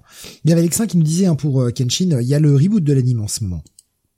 Je me demandais justement comment c'était. Euh, euh, il disait pas vu, mais ça a l'air beau et fidèle. Effectivement, il a partagé quelques images. Euh, on voit l'ancienne version et la nouvelle. Ah ouais, euh, putain, il y a un, sacré glow-up graphiquement. Hein. C'est plutôt pas mal, C'est plutôt joli. Ça va peut-être le coup de jeter un œil. Ce qui aura l'effet peut-être Dragon Quest sur le titre. Même si j'en doute, de par les problèmes de l'auteur par la suite. Allez, on va passer à la partie musique, euh, avant dernière partie de cette émission. Euh, on va démarrer avec euh, malheureusement un décès, un décès du grand nom, un grand nom de la musique, puisque le 4 juillet est décédé Barry White. Hein, que, tout le monde connaît et que même si vous connaissez pas, bah, si vous avez regardé un ton soit peu Ali McBeal dans votre vie, vous avez forcément entendu parler de Barry White. Euh, mais voilà, ouais, décès de, de, Barry White. Du côté également euh, des, des choses qui bougent un petit peu dans la musique, là un peu plus proche de la sphère métal. Pas forcément la sortie d'un album, mais euh, c'est la reformation entre guillemets d'un groupe légendaire. Euh, Rob Alford va refaire partie à nouveau de Judas Priest. Il avait quitté le groupe en 93 à la suite de divers problèmes au sein du groupe, notamment euh, qui a été mis en cause, qui n'a jamais été vraiment totalement révélé, mais euh, voilà, on sait que c'est une des, des raisons de la dissolution. C'était assez mal vu par la maison de disques, mais également aussi par certains euh, de ses collègues au sein du groupe, l'homosexualité de Rob Alford, qu'il finira par révéler hein, au grand jour dans une interview sur MTV en 98. Et donc il avait quitté le groupe, il voulait partir après la sortie de Painkiller en 91. Il a attendu 93 pour des raisons de d'engagement avec la maison de disques. Il est parti, a fait euh, d'autres groupes, fait différents euh, différents projets, euh, des projets des projets solo. Il lancera évidemment le groupe Alford, enfin qui sortira des, des, des, disques sous le nom Alford, hein, qui est un groupe qui porte son nom. Il aura également travaillé dans le groupe 2, qui était un projet avec Trent Reznor de, de Nine Inch Nails, entre autres. Et euh, donc, euh, pendant ce temps-là, le poste de chanteur avait été assuré par Timo Owens au chant. Timo Owens, le remplaçant de luxe, hein, qui remplacera également Matthew Barlow euh, par la suite dans Heisters quand Matthew Barlow partira post-attentat de 2001 euh, en disant que bah, faire de la musique c'était bien mais euh, il y avait des choses plus importantes dans la vie qui s'engagera comme flic dans une petite ville au Texas et décidera de revenir chanter dans le groupe bien quelques années plus tard puisqu'il s'est rendu compte bah, que c'était chiant en fait la vraie vie. Donc Tim Owens avait remplacé Rob Alford quand Rob Alford est revenu dans le groupe, Tim Owens c'est parti, ils se sont quittés euh, très très bons amis. D'ailleurs, Rob Alford n'avait pas été non plus, euh, il n'était pas en froid avec le groupe. Il avait travaillé deux concerts avec eux, euh, notamment durant sa période où il était absent du groupe, sur tous les projets de best-of, les remasters, etc. Donc le mec était resté en bon terme. Il revient et ils sortiront, eh bien, en 2004, l'album Angel of Retribution, en 2005 pardon, euh, l'album Angel of Retribution, qui euh, signera le retour d'Alford au chant dans un nouvel album. Et euh, bah, si vous voulez en savoir un peu plus, ou si vous voulez voir une version un petit peu plus romancée, en quelque sorte, même si c'est assez proche hein, de, la véritable histoire, je vous conseille très fortement le film Rockstar, voilà, avec Mark Wahlberg. Voilà, euh, qui euh, qui joue en fait le rôle de Tim Owens, hein, où on suit euh, ce jeune chanteur qui va devenir le chanteur officiel de son groupe favori. Hein. Il a un cover band de son groupe favori. Le mec est ultra pointilleux à ne pas vouloir dévier de la note près, hein, très chiant avec son groupe. Et finalement, quand le chanteur de, son groupe favori, qui s'appelle Steel Panther hein, dans, ce, dans, dans cette version, dans, dans ce film en tout cas, bah, quitte le groupe, pour des raisons d'homosexualité, tout ça, hein, vous comprenez que c'est grosso modo euh, l'adaptation de l'histoire de Judas Priest, eh bien, euh, le, personnage de Mark Wahlberg va devenir le chanteur euh, à la place du chanteur, réussir le, plus grand rêve du, fan ultime hein, de, ce groupe. Le film est super, Rockstar, le film est super, avec une super BO, putain, BO magique, qui ne sont pas des morceaux de Judas Priest, hein, mais notamment avec beaucoup au chant Jeff Scott Soto, qui est un chanteur que j'adore, un de mes chanteurs préférés. Pas mon chanteur préféré, mais en tout cas un de mes chanteurs préférés, Jeff Scott j'adore sa voix à ce mec. Euh, continuons euh, pour les sorties d'albums. Je suis désolé, hein, j'envoie j'envoie les fax comme ça, vous prenez ce que vous voulez et vous en faites ce que vous voulez derrière. Euh, au niveau des sorties d'albums pour ce mois de juillet 2003 et on commence avec eh bien euh, du metalcore, le deuxième album du groupe américain As I Dying. Vous allez voir hein, qu'il y a des thèmes, la mort, tout ça, ça va revenir souvent, qui s'appelle Frail World Collapse. Voilà deuxième groupe, deuxième album pardon pour ce groupe sorti le 1er juillet 2003. On continue avec euh, les noms de groupes qui ont des noms euh, qui vous évoquent les choses poétiques. Le groupe Every Time I Die, qui est un groupe de hardcore, euh, qui sort son deuxième album là aussi 1er juillet avec l'album Hot Damn. Un petit peu plus prog, un petit peu plus mélodique. Nous avons le premier album sorti eh bien le 9 juillet 2007, premier album de Circle to Circle. Euh, qui s'appelle Watching in Silence. Euh, Circle to Circle, c'est le nouveau groupe basé sur les cendres de Savatage. Avec notamment Zachary Stevens, qui était euh, le chanteur sur la fin de la période de Savatage, quand John Oliver ne chantait plus, hein, qui a fondé son nouveau groupe, et une bonne partie de l'album, quasiment la majorité de l'album d'ailleurs, a été écrit par John Oliva et Chris Cafferay, qui étaient donc les membres de Savatage. Sympa, Circle to Circle, mais n'a pas la même patte et la même magie que Savatage. J'ai toujours un peu moins réussi à rentrer euh, euh, dans, dans Circle to Circle, alors que Savatage, pareil là aussi, ça fait partie de mes groupes préférés ever. J'adore euh, ce que fait ce que fait Savatage et j'adore ce que fait ce que fait John Oliva en termes de composition. On attend toujours le retour de Savatage qui nous a été promis déjà depuis quatre ans euh, qui a du nouveau matos qui a été écrit et on attend toujours la sortie. Euh, bon, euh, John Oliva qui décidément, hein, je vous, pour ceux qui, connaissent un peu euh, Savatage ou, qui veulent voir, je vous invite à regarder les clips des années 90 de Savatage. Alors, faut y aller, hein. c'est c'est des clips un peu cheapos, voilà, mais regardez John Oliva à l'époque et regardez des vidéos récentes de John Oliva sur scène, notamment avec le groupe 30 Sibérian Orchestra, entre autres, euh, qui, euh, bah, le mec a pris 80 euh, kilos. Ah, physiquement, le mec a pas l'air en forme du tout, quoi. Aura-t-il des problèmes de santé? Je sais pas. le, projet est assez discret malheureusement euh, depuis quelques années. On sait qu'il va revenir. Il a annoncé qu'il avait de la nouvelle, la musique écrite.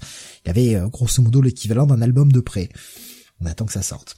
Et qu'est-ce que qu'est-ce que j'aimerais que ça sorte? Un, retour de Savatage, mon dieu. Qu'est-ce que qu'est-ce que j'attends ça quoi?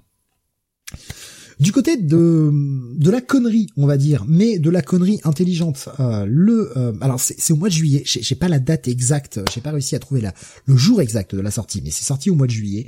Le premier album d'un groupe qui s'appelle Nanowar.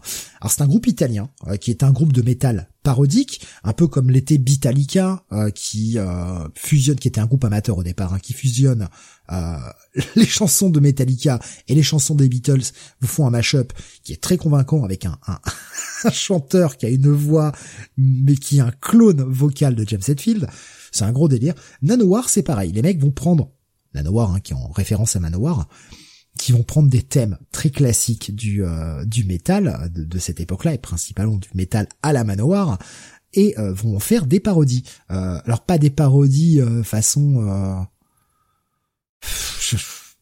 pas façon Michael non plus, hein, faut pas déconner, ça reste des morceaux travaillés, mais voilà, c'est très sympathique, c'est très fun feront quelques euh, quelques covers notamment hein, on peut on peut citer euh, euh, Emerald Fork qui est un morceau reprise parodique justement de Rhapsody un des groupes dont il s'inspire aussi beaucoup en plus de Manowar qui était la parodie de enfin en tout cas la, reprise un peu parodique de Emerald Sword. Il y a Master of Pizza de reprise de Metallica qui est la reprise de Master of Puppets évidemment. C'est très très fun. L'album s'appelle Triumph of Triumph of True Metal of Steel, un, nom à la con. Euh, quand Rhapsody devra changer de nom pour des raisons légales et s'appelleront du coup Rhapsody of Fire, Nanowar prendra la même direction, changera de nom et s'appellera par la suite Nanowar of Steel. Euh, Nanowar qui, euh, sur sa deuxième partie de carrière, là, depuis 2015-2016, a donné un gros gros boost, font de très très bonnes chansons. vraiment, il s'éloigne de, de ce côté on parodie des groupes en particulier, notamment Manowar, notamment euh, Rhapsody, hein, qui sont leurs de plus grosses influences, vont faire des choses un peu comiques, sans être pour autant des grosses parodies de morceaux en particulier. Et franchement, leurs clips sont toujours ultra travaillés, les morceaux sont très très drôles. Vraiment, découvrez la Noir of Steel. Euh, vous avez euh, la plupart de leurs clips sur YouTube, c'est toujours des, petites merveilles, des petites pépites. Euh, I'm in love with a gargoyle, par exemple, que je peux vous conseiller. c'est, putain, c'est pas Captain Igloo, c'est euh, putain, ah, j'ai le nom qui m'échappe. Euh, enfin voilà, il y a, y a plein de, ils font des, des chansons euh, justement sur le métal norvégien à la Ikea. allez découvrir ça, c'est franchement à mourir de rire. Vraiment très très cool. On change d'ambiance avec le cinquième album sorti le 23 juillet, cinquième album d'un gros groupe suédois, groupe de melodic death. Le cinquième album, c'est Anthems of Rebellion, c'est le groupe Arch Enemy. Euh, deuxième album avec euh, Angela Gosso au chant, euh, très bon, très très bon, très très bon album, très sympathique avec notamment le single We Will Rise, voilà très sympathique et bah, si vous voulez entendre une meuf qui sait qui sait grôler, qui sait envoyer la patate, une des premières très médiatisées en tout cas, eh bien allez-y, allez-y sur ce Anthems of Rebellion. Alexin qui dit I'm in love the gargoyle, ça me rappelle un film. Justement, il y a plein plein plein plein de références dans le clip. Allez-y. Franchement, vous regretterez pas, le clip est très drôle. Si comprenez l'anglais en revanche, parce que les paroles, vu que c'est de la chanson parodique pour Nanowar, comprendre l'anglais est un prérequis. Hein, les morceaux sont sympathiques, mais quand on comprend l'anglais, on comprend les vannes, c'est quand même nettement mieux. On continue avec du power metal, enfin symphonique. Euh, symphonique, power metal. Euh, voilà ce qu'on appelle le symphonique metal, hein, euh, très rapide ambiance Stratovarius, ambiance Antarctica et compagnie. Premier album du groupe euh, Fairyland que j'avais beaucoup écouté à l'époque, sorti euh, là aussi en juillet, euh, le 28 juillet 2003. ça s'appelle Of Wars in Osiria. Alors si vous aimez le power metal symphonique, allez-y, hein, ça va être votre cam. Si vous détestez ça, c'est pas l'album qui va vous réconcilier avec ce style. Évidemment publié sur l'album, sur le label NTS, hein, qui était, euh, enfin Nothing to Say, hein, euh, NTS pour ceux qui ne connaissent pas, en rapport avec le morceau d'Angra, Nothing to Say, euh, qui, qui ne, les mecs produisaient que du power metal. Putain, c'était une, à l'époque moi qui écoutais quasiment que du power metal symphonique comme ça, putain, tout ce qui était tagué NTS, j'y allais et je savais que c'était relativement des bonnes pépites. Et ce premier album de Fairyland, a quelques défauts d'un premier album, évidemment une petite jeunesse dans la composition, mais j'en ai réécouté quelques plages hier soir et ça tient encore la route quand même. Hein. Pour un premier album, c'est plutôt pas mal. Euh, c'est euh, Fairyland d'ailleurs, je ne l'ai pas précisé, mais euh, Fairyland est un groupe français de Nice. Voilà. Euh, donc très sympathique. On approche de la fin de, cette partie métal. Je suis désolé, je, fais beaucoup de, de je pars un peu dans tous les sens avec pas mal d'anecdotes. le 29 juillet, sortie du cinquième album du groupe de heavy trash progressif US Nevermore. L'album s'appelle Enemies of Reality. Continue avec euh, un album que j'ai découvert malheureusement sur le tard, j'ai découvert il y a 2-3 ans, euh, parce que j'ai découvert ce groupe il y a 2-3 ans, donc c'est un groupe qui existe depuis pas mal de temps, et en même temps à l'époque je n'écoutais pas encore ce style. Euh, c'est du mélodès, assez assez énervé, ultra mélodique, une voix en revanche assez particulière, ça ça grôle évidemment, mais on est sur sur quelque chose d'assez rappeux. C'est le groupe Kalma euh, qui sort son troisième album, donc groupe finlandais. que L'album s'appelle Swamp Song. Il n'y a pas un morceau que j'aime pas sur cet album. C'est euh, putain un, putain de chef-d'œuvre. Cet album, j'adore cet album, il est génial. Euh, Heroes to Us notamment, Clone Insanity, enfin voilà des, des, morceaux super cool. ouais, vraiment super bien. Kalma, c'est un troisième album. Les mecs sont, les mecs sont bons quoi. Franchement, voilà du bon métal mélodique finlandais. Et on conclura avec du un peu plus en dedans. Sphère Death Metal, Death Grind, euh, le cinquième, le troisième pardon album du groupe Exhumed euh, qui s'appelle Anatomy is Destiny. Bon, ça bastonne bien évidemment à ne pas euh, mettre dans les oreilles des gens sensibles. on est quand même sur du death. Voilà, hein, donc ça tabasse, ça hurle, ça va très vite, mais bah, c'est ce qu'on attend aussi quand on va écouter du death. Et voilà. Et j'en j'en ai fini avec cette partie métal qui était un petit peu plus longue que prévu. J'avais pensé aller un peu plus vite. Je suis désolé. Je suis parti en segway dans tous les sens. Je te rends la parole pour le top 50 qu'apparemment les gens attendent avec fébrilité. Euh, mon bon Jonath, qu'est-ce qui était en tête du top des ventes? Eh bien, premier de ce top des, top des ventes, eh bien, c'est un, bah, le titre de l'été, quoi, le tube de l'été. On en a déjà parlé les mois précédents. Euh, un refrain qui euh, parlait euh, beaucoup, notamment à Steve. voilà. D'ailleurs, le titre de, de, de, de cette chanson, bien, c'est quelque chose que, que Steve aime beaucoup. Figurez-vous. Euh, voilà, c'est quelque chose qu'il apprécie, euh, qu'il apprécie énormément. Alors je vois euh, euh Chihuahua nous dit euh, Kael. et oui. Et oui, Alexa a proposé la SketchUp, non, avec Chihuahua. Oulala. Et ouais, parce que Steve aime les chiens, évidemment, donc Chihuahua, j'essaie de faire deviner comme je peux. Et oui. Non, les chiens. Numéro 2, alors là, si vous trouvez, c'était un petit peu cette espèce de quatuor créé pour l'occasion qui faisait un petit peu de de zouk euh, j'imagine, euh, avec euh, bah, des anciens qui étaient avec des nouveaux et bah voilà, c'était c'était le le l'un là aussi l'un des tubes quoi on, on les Poetic Lovers nous propose Alexandre non j'ai dit du zouk tu me diras quand les les Poetic Lovers ah, sont putain, Magic, Magic System peut-être? Non, c'est euh... non, c'est pas du zouk, hein, Magic System. moi, c'est pas ma culture tout ça. Hein. Moi, tout ça, c'est pareil. Hein. C'est de la pop, quoi. C'est pas ma culture, non mais dites donc, euh, la musique c'est pas votre culture, monsieur? Non, moi, moi pour moi la musique c'est quand il y a des vrais instruments que ça bourrine et que ça fait... Voilà, ça c'est ma culture. Bon, pas que, hein, j'aime bien les voix qui font oh voilà, mais euh, faut que ça tabasse un peu quoi. n'est-ce pas, n'est-ce pas, n'est-ce pas? Euh, Non, alors euh, comment je vais faire? Euh, ça, c'est, si qu'elle arrive pas à trouver parce que moi je peux pas vous vraiment vous donner ah si si dans les membres de ce groupe enfin de ce groupe de ce voilà de ce cette espèce de de, euh, de conglomérat d'artistes il y a un un, un rappeur euh, très connu euh, qui était membre euh, bah du du collectif Ministère amer. Voilà. Et qu'on retrouvait euh, il y a quoi là-dessus Stomy, Bugsy peut-être dedans? Non non un autre. Passy voilà. Ok. Et section d'assaut nous propose Bunny section d'assaut. J'ai dit que c'était du zouk. Euh, oh, donc euh, non, c'est euh, c'est un peu un tube d'été comme ça. Euh, je vous dirais pas que c'est la compagnie créole, mais ça y ressemble quand même un petit peu.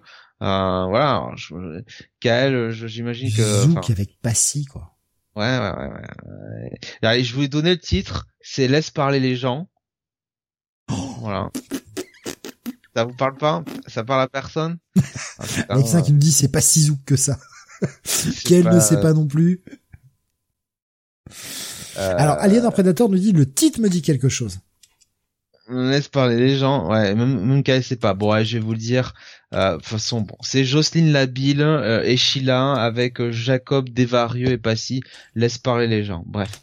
Numéro mais attends, mais qui, tu, tu, peux répéter les noms, s'il te plaît? Euh, Alors, Jocelyne Labille et Sheila, fit Jacob Desvarieux et, et, et donc Passy. Voilà. Oh, mais sérieux, comment tu veux qu'on retrouve ça?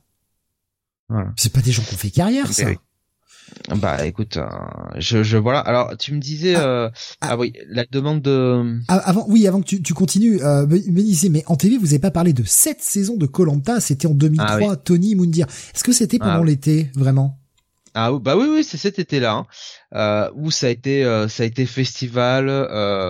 on a eu on a eu Tony, on a eu Moundir et la machette. Euh, on a eu euh, Moussa euh, qui pissait à côté du camp.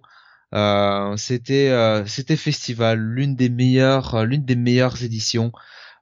Du du grand n'importe quoi. On s'est régalé tout le long, hein, franchement, avec ce Colanta.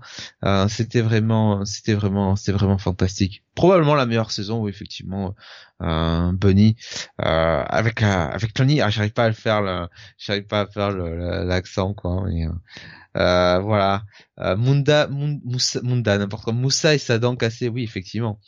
Voilà. C'est c'est incomparable. Mundir évidemment euh, euh, grand gentleman hein, avec la jante la jante féminine, n'est-ce pas?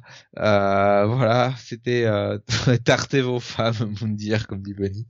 Mais oui, c'était du génie. Et je crois que de toute façon c'était alors je sais plus si c'était la première saison ou la deuxième saison euh, qu'animait euh, Denis Brognard, mais euh, mais disons qu'il était bien tombé quoi. Voilà, là il était arrivé pour euh, pour la bonne époque là, hein, clairement.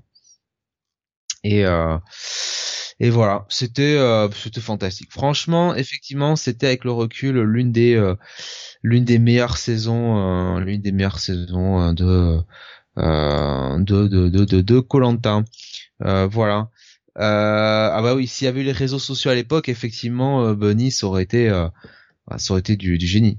C'est la seconde de Denis Brognard, bien sûr, Bunny, merci de me préciser.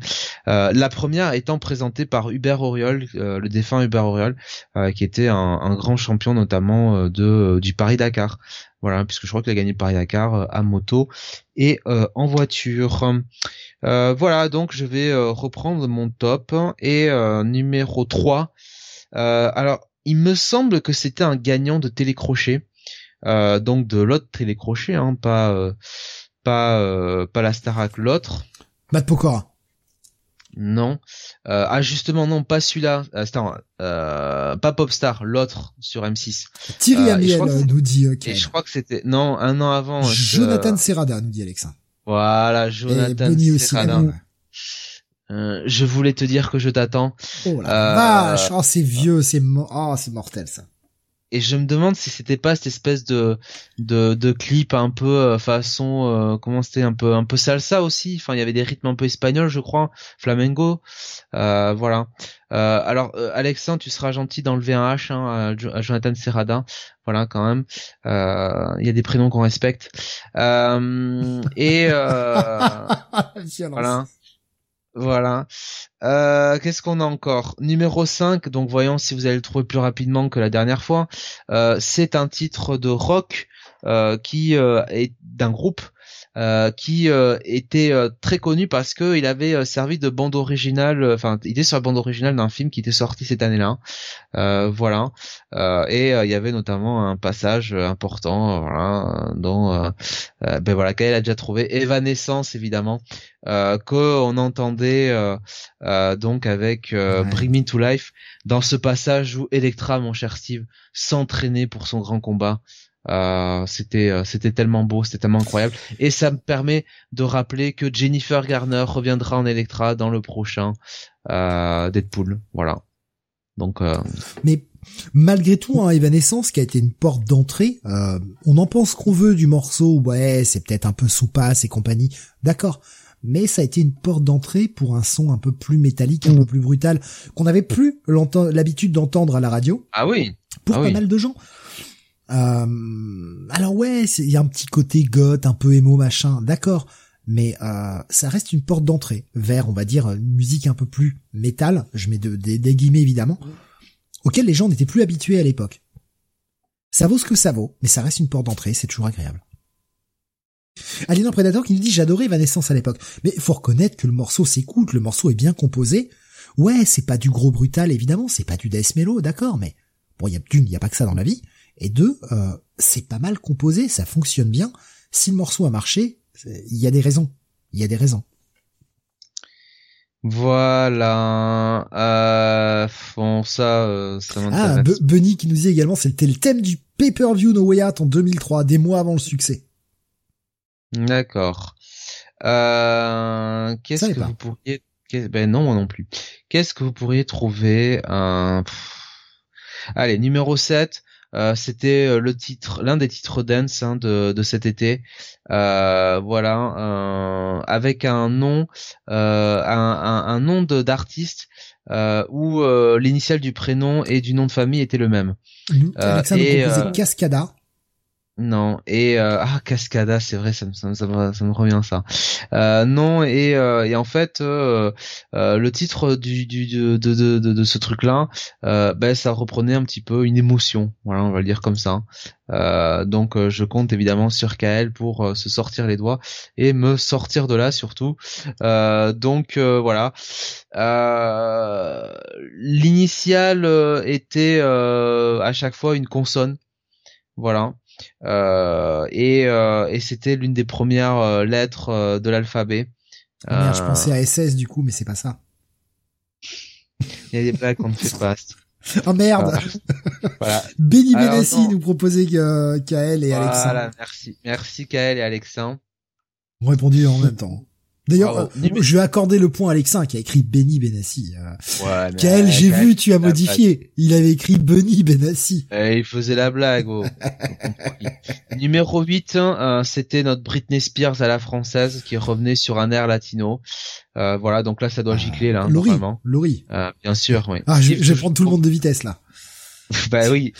non mais attends, je vais, je, vais connaître un truc ce soir, ça va être ça. J'ai honte. J'aurais peut-être dû me taire en fait. Quand il faut gicler, Steve, évidemment, un grand éjaculateur, éjaculateur précoce qu'il est, forcément, il a trouvé avant tout le monde. voilà. Euh, je, ne sais même plus quoi dire. Numéro 11, ah ben, sois consterné, hein, comme tout le monde. Numéro 11, euh, numéro 11 euh, c'est un artiste, alors, euh, comment je peux le dire? Euh, C'est un artiste un peu entre rap et R&B euh, qui euh, qui sera connu pour un, un, un, duo qui fera, je crois, avec Mary J. Blige un peu après. Et là, c'était son premier son premier gros succès. voilà. alors, son nom, son nom et son prénom, en fait, il a son nom de famille, c'est un prénom. Voilà, donc euh, finalement euh, euh, c'est un nom et c'est et c'est et c'est un prénom. enfin, c'est plutôt il a deux prénoms. Un, un artiste US du coup, enfin un artiste US, ouais. US, ouais ouais. voilà, qui qui ben, voilà, Paul. Ah bravo euh, j'aurais pas Bravo Kael avec Get Busy. numéro 13. En plus je déteste Sean Paul, vraiment. Alors Oh, quand même, Steve. Ah non, vraiment, je, je, je, vraiment, sa musique est un truc que je ne, je ne comprends pas. Son style musical, bah, ce, ce côté raga en fait qu'il a. Ah, ça me parle pas. Moi, je ah, trouve ça. c'est plus du raga. Voilà. Moi, je trouve ça repoussoir. Enfin, c'est vraiment un truc qui m'a jamais parlé et je, je, enfin, j'y arrive pas quoi. Eh, je sais, je sais. Après, voilà, chacun ses goûts. Hein. Encore une fois, il n'y a pas d'histoire de jugement de ma part. Hein. C'est vraiment. Numéro 13, euh, c'est un peu quelque part le Sean Paul à la française. Euh, Voilà. Donc euh, oui, bah oui, il était un peu habillé pareil, il faisait des chansons d'R&B. Euh, et euh, euh, alors c'est pas Camaro, c'est l'autre. Euh, il avait des chapeaux, il portait des chapeaux ridicules. Et là, eh bien, il, il, nous revenait, enfin plutôt, je crois que c'était son premier, son premier grand succès, hein, il me semble. voilà. il avait un prénom euh, en fait euh, qui faisait penser à une grande série des années 80 voilà euh, avec deux enfants Euh, il y avait l'un et il y avait l'autre. Euh, bah, non. Non. Pas Ah, Madame est servie. Ah merde. Grande série des années 80, deux enfants, moi c'est Madame et Servie Non, direct. ben non, non, une autre, euh, une autre, ben justement avec deux enfants, fin des années 70, début des années 80, voilà, euh, deux enfants qui euh, euh, qui habitaient chez, Willy. euh, voilà, et donc euh, maintenant trouve trouve-moi le nom de cet artiste, Euh, Euh, voilà, le, le prénom. Willy dans- Denzé. Exactement, bravo. c'est le seul. Ah, Alienor Predator l'avait aussi. euh, le temps qu'elle Voilà. écrit, je pense qu'elle avait avant moi. Avec le mur du son, voilà, n'est-ce pas? Euh... Putain, le- seul artiste, enfin, je crois qu'il y a- de, de mémoire, il y a que deux artistes que je connaisse qui s'appellent euh, Willy. Il y a Willy DeVille, euh, évidemment, euh, artiste américain euh, très connu, et euh, il y a Willy Denzé et mon pauvre frère qui s'appelle Willy justement. Euh, quand Willy Denzé a sorti ses premiers morceaux, mon frère avait honte de, de, donner son vrai Et prénom. il s'appelle vraiment Willy ou s'appelle William? Non, non, mon frère s'appelle. Willy. Euh, moi, je m'appelle Steve et mon, mon frère s'appelle Willy. Mon, mon père nous a donné des, des prénoms euh, avec un moi, en, justement en hommage à, à Stevie Wonder. Et euh, donc, il, avait peur en fait qu'à la, à la Et, préfecture euh, Stevie ne soit pas accepté, donc il, a- il a raccourci en Steve. Et euh, pour Willy, c'était justement en hommage à Willy DeVille. Eh ben hein, putain, euh, ton père, euh, il t'a fait un beau cadeau 20 ans après, parce que si t'avais vraiment appelé Stevie, je peux te dire qu'en 2001, mon J'aurais souffert ma race. Déjà que j'ai bien souffert, mais j'aurais souffert ma race, ouais, effectivement. Ah ouais, ouais, ouais. Ah, ouais. Euh, bon, euh, numéro 20, c'est une entrée. Euh, mon cher Bunny nous parlait de section d'assaut. Euh, bah, c'est un autre groupe un petit peu, je crois, d'R&B français. Euh, voilà, euh, très connu à cette époque-là, la fin des années euh, 90, début des années euh, 2000. Et euh, et, et- euh, c'était euh, c'était un groupe qui était euh, comment dire, qui était un peu considéré comme, tu vois, euh, ces groupes durs un peu, tu vois, euh, voilà, euh, qui faisaient des chansons, euh, euh, des chansons dures. Et d'ailleurs, quelque part, leur nom de leur nom de, de groupe hein, était était assez dur puisque finalement, ça faisait référence à comment dire, si tu veux, bah, euh, des fusils, voilà, des choses comme ça. hein, euh, euh, Putain. tu vois, oui, euh, quand tu joues, euh, quand tu joues, tu vois des euh, à Counter Strike de temps en temps, il y en a qui sont, euh, il y en a qui utilisent, voilà, Kael. Sniper, nous dit Kael, ouais. Voilà, bravo Kael, Je- voilà, voilà. Connais pas, ça me dit rien du tout ça. Euh, Qu'est-ce qu'on a encore C'était quoi Euh, le, le, le nom du morceau, s'il te plaît? Gra- gravé dans la roche, Steve. Ok. Euh, alors. Ah, Kael qui euh, nous dit viennent d'à côté de chez moi. Ok. Ah bah tiens. Ah, numéro 24, ça perd cette place. Ça, Steve doit pouvoir trouver en, amateur de, de variété qu'il est. Euh, c'est un Bien connu, fan de Marietoche. oui, oui. Alors Steve, qui vous ne le dit pas, mais se- s'enfiler quand même le combo euh, les feux de l'amour et la chanson chanson pendant des années, euh, voilà. Donc euh, Après, je vais être honnête, hein, j'ai grandi avec du baloche. Hein, mon, mon père étant musicien et faisant euh, pas mal de baloche et tout à l'époque, euh, j'ai grandi avec pas mal de titres du baloche, mais plutôt titres années 80-90, tu vois. Donc euh, là, passé 2000, euh, pff, mon père avait arrêté la zik et euh, c'est un groupe de pop britannique qui a été fondé dans les années 80, euh, qui a des influences pop rock, jazz, reggae, euh, blue eyed. Euh, ah, et, euh, UB40.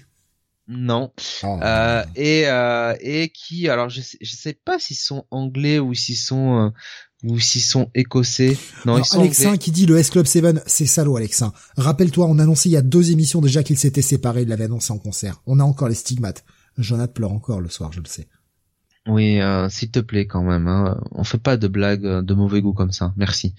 Euh, on pense à Rachel, on pense à Tina. D'ailleurs, c'était à trois émissions parce que c'était en avril. Voilà. Non, mais c'est un groupe euh, euh, bah, qui faisait alors, qui faisait son un- comeback. Il- Alors, je pensais à U2, et, mais U2, ils n'étaient pas vraiment partis. C'est un Dépêche groupe un peu Mode dans un peu dans ce truc-là, un peu, un peu, voilà, un peu pop rock comme ça, avec des influences, des fois un peu reggae. euh, bon, pas souvent, hein, mais euh, mais il y en avait. Et en fait, le nom euh, faisait, il y avait euh, dedans une une couleur notamment. Euh, voilà, ben voilà. Simply Red. Ah putain, j'aurais jamais pensé à. Simply Red. C'est bien Simply Red, c'est vachement sympa en plus. C'est pas mal du tout. ouais. J'aurais jamais repensé. Putain, jamais j'aurais retrouvé. Merci Dark Sebi. Putain, Simply Red. Avec Sunrise. Euh, alors, qu'est-ce qu'on a encore? Bon, ça vous avez trouvé. Euh, oh alors ça vous avez pas trouvé. Euh, ça, vous n'allez pas trouver. Alors, bon, est-ce que je vous le fais? Non. Ça, on va rien trouver du tout. mais non, mais ça c'est nul parce que vous n'avez pas trouvé. Donc, hein. euh, faut quand même que vous ayez une chance de trouver, quoi. Parce que euh, si, si je pense quand même qu'elle peut pas trouver, vous n'allez pas trouver. Hein. Y a pas une vieille Euh. Mylène Farmer dans le top ou un vieux Garou là? Ah, j'aimerais tant, Steve. J'aimerais Eh, tant. Le. Garou, le Garou, bah c'était le chanteur de Simply Red, non? Vous comprendrez la vanne. Ben oui, oui, oui, oui, oui, oui, oui. Numéro 37, Ed c'est la personnalité. C'est le mec qui est devenu la personnalité, pers- la personnalité préférée des Français depuis qu'il a arrêté de parler. Qu'on l'a Noah. plus. Non, l'autre. Ah merde, euh, putain. Euh, Goldman ouais. Goldman Goldman, Jean-Jacques Goldman, effectivement, avec et l'on n'y peut rien. Euh, voilà. Euh, numéro 39, euh, un groupe, alors que je pense à chaque fois être un groupe canadien, euh, alors que pas du tout, c'est un groupe de rock alternatif britannique, originaire de, de Londres, mais euh, comme bah, l'un des chanteurs parle bah, très bien français, en fait, euh, j'ai toujours euh, ce truc-là de penser que voilà, c'est euh, et euh, bah, c'est un groupe qui a euh, qui a une belle carrière hein, mine de rien. euh, alors euh, avec euh, toujours en activité, ouais, rock alternatif, euh, rock indépendant, euh, voilà, euh, avec pour influence Placebo. Ah euh, voilà, Alexandre nous dit placebo et voilà et euh, Kael aussi. avec The Bitter End, bien sûr. Bien, Euh. sympathique placebo. Pas le groupe préféré, pas le groupe dont j'irai écouter un album. Moi, j'aime bien. mais sympa. écoute, un, un petit morceau de temps en temps, voilà. Encore une fois, il n'y a pas que la sphère métal. Alors, tant que c'est bien composé, c'est bien écrit, c'est entraînant. Écoute, ça passe. Alors, numéro 41, puisque Monsieur on est là, euh, nous recherchons, euh, nous recherchons, figurez-vous, euh, le titre d'une émission, enfin une émission de télé-réalité, voilà, qui, je crois, bah, démarré, euh, avait démarré, il me semble, le mois dernier.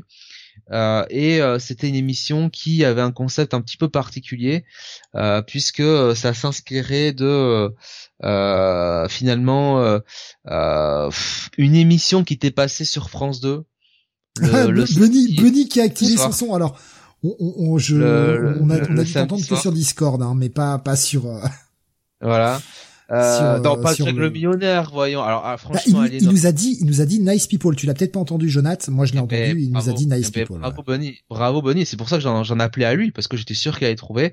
Et ma chère Aliénor, quand ce sera le moment de Greg le millionnaire, je t'en, je te prie de croire que nous ferons trois heures dessus dans l'émission et on fera le reste de l'émission. Ça durera 15 minutes. Voilà. Il faudra qu'on parle effectivement de Greg le millionnaire. Euh, émission trop vite partie. Euh, ou plutôt euh, Marjolaine, le millionnaire, hein, la millionnaire, hein, parlait trop tôt. Euh, bref, euh, qu'est-ce qu'on avait après euh, Alors, qu'est-ce qu'il y a d'intéressant? Ah, non, ça vous avez pas trouvé. Euh. Euh, ça non. Alors, ça on s'en fout. Euh, ah, numéro 52, c'est la chanteuse préférée de Kael. Elle prend quand même, elle perd quand même 13 places. Visiblement, le fait de descendre du skate, ça lui a pas fait que du bien. Euh, ah, la mère, euh, la mère euh, Avril Lavigne. Ah, Aliénor Voilà. L'avait, Kael l'avait aussi, évidemment. et bien sûr, voilà, Même évidemment. si je le dis, même si je le dis avant eux, le temps qu'eux ils le tapent, ils gagnent. Enfin, ils le disent avant moi. hein, ils ont l'idée avant moi, évidemment. Voilà. Euh, alors, je, je vais pas vous faire deviner, mais il y a, il y a une dénommée Laura Presgurvich avec Wow. Nous ne sommes pas. Je sais pas si vous connaissez, mais euh, J'ai jamais entendu parler. ah ouais. Alors là, je je connais pas du tout. Euh, Qu'est-ce qu'on a euh, Numéro 60. Euh, eh bien, c'était le grand DJ, le nouveau, enfin l'un des grands DJ à la mode, ou en tout cas euh, euh, celui qui, euh, celui qui, euh, qui suivait euh, les autres. Euh, DJ qui euh, notamment a été assez proche de, de l'équipe de France euh, de football euh, à un moment donné. Putain, je retrouve, je retrouve pas son nom. Ah, je, je, je- Bob Sinclair, non? Non, c'est pas lui, c'est l'autre. Euh, Bah, David voilà. Guetta, du coup. Je pensais Non. pas. à lui. Ah putain. Bah, c'est l'autre. Euh, voilà. Il a le prénom euh, d'un héros. Solveig euh, nous propose. il a- il a le prénom d'un d'un protagoniste d'un roman de Victor Hugo. Voilà. Voilà. Enfin. Ou hein, hein Bah, le roman de Victor Hugo, hein, celui auquel on pense tous évidemment. Euh, et son nom de famille. Ah ben son nom de famille, euh, ça fait référence à un grand chanteur euh, du début des années 90, un grand chanteur québécois. Voilà. Donc euh, Ah, Alexin, bah voilà, Jean Jean Rock. Rock. Et Ouais, voilà. Benny qui nous dit on me troll total germinal. Et oui. Voilà, voilà. Euh, Meilleur voilà, voilà. Euh, voilà, voilà. Euh, C'est CCP euh, qui nous dit le DJ has been de ouf. Alors, oui. Ah oui, Euh, que germinal. Oh, c'est pas mal ça, Vanny. C'est pas mal. Euh, Qu'est-ce que qu'est-ce que je peux vous faire trouver moi maintenant? Euh, Alors attends. Euh, bon non ça c'est euh, ça c'est trop simple. Là je descends hein, vraiment le top. Euh, oui oui. Alors est-ce que vous avez trouvé ça? Euh, Ça perd ça perd ça perd une place. C'est 87e. C'est un groupe de rock américain. Euh, originaire euh, de New York, là aussi euh, rock euh, euh, rock alternatif, euh, qui a eu euh, qui a eu pas mal de succès en France. Nous proposait Sum Euh, 41. comment tu dis? Sum 41. Non non non non, C'est nous propose Dupunk. The Hives? Là, là c'est vraiment rock alternatif, euh, rock euh, euh, rock indépendant, c'est un peu toute cette mouvance là, hein, de toute façon. Euh, et euh, euh, et en fait, euh, leurs chansons euh, ont été un petit peu souvent euh, popularisées euh, dans plein de séries. Euh, ils ont même fait une apparition dans euh, Les Frères Scott. Alors ça, je savais pas. Euh, et euh, comment CCP nous proposait également The Strokes? Non, euh, je cherche. LCD Euh, Sound System? Non, euh, c'est un groupe. qui- proposait Linkin Park, mais je pense pas. Alors, je vais peut-être vous donner le titre. Alors, ils ont, c'est l'aventurier, mais je me demande, alors, je pense qu'ils ont dû faire peut-être une reprise de, de, bah, du titre de, euh, des couillons d'Indochine, là. Euh, mais, euh, c'est un groupe qui était plutôt américain, enfin, qui était américain, de toute façon. Euh, et euh, on va dire que, euh, Block Party dans le nom, CCCP. Non, pas bloc, non, pas bloc party, tu rigoles quoi? Euh, Ça arrive un peu après bloc party. Euh, non, c'est un groupe euh, qui est qui composé. Enfin, le nom, il y a, y a deux noms en fait. Enfin, il y a deux. c'est en deux parties. Et dans la deuxième partie, c'est un sport. C'est un sport extrême. Voilà. C'est un sport, c'est un sport d'été même, un sport, un sport euh, euh, de, de, oui, de, merde, BMX. non pas Il nous BMX, propose euh, Alexa. un, un sport, euh, Le un surf. sport plus d'eau. Voilà, le surf. Ah, Nada Voilà. Surf. Nada surf. Putain, j'ai pas pensé à ce groupe depuis plus de 20 ans. Nada Surf. Voilà. C'était Popular? Non, c'était avant Popular. Euh, non, c'était l'aventurier. À l'aventure, oui, l'aventurier, tu l'as dit en plus. Parce que Popular, hein, t'es le morceau de, de Nada Surf qui les avait rendus mm, Je crois que c'était 95 ou 96 Ouais, par ben, là. ouais, ouais, c'est Bon. par là. Ouais. Bunny qui nous dit, c'était encore là, mais oui, moi aussi surpris, hein, Nada Surf. euh.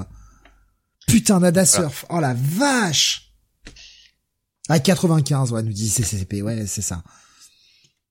Numéro 90, c'est un duo entre deux grands artistes des années 80 qui, je pense, depuis euh, ont fait la tournée euh, Star années 80. Euh, Il y en a un euh, que j'ai toujours confondu avec Richard Chamberlain. Euh, et l'autre euh, qui euh, était bah, une chanteuse euh, qui, euh, je crois, euh, demandait aux gens de se lever.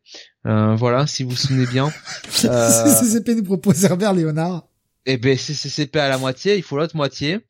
Euh, donc pour le plaisir, hein, essayer de trouver. Euh, c'est euh, voilà, c'est une chanteuse qui a Julie bah, Pietri nous propose qu'elle. bravo putain hein. Oh, vous êtes bon, vous êtes super bon. Voilà. ah, Julie voilà. Pietri. Oh, oh quand Oui. j'étais jeune, Julie Pietri. Oh la vache. Oh mon dieu. Oh. Oui, oui. C'est elle. Ève le non, c'est ça? Ah bordel, j'ai des souvenirs de quand j'étais jeune et euh, j'étais pas très chaste à l'époque. hein. Voilà. Oh, Bon. Gros crush, Euh, hein. Bon, j'avais 5-6 ans, mais gros crush pour Julie Pietri.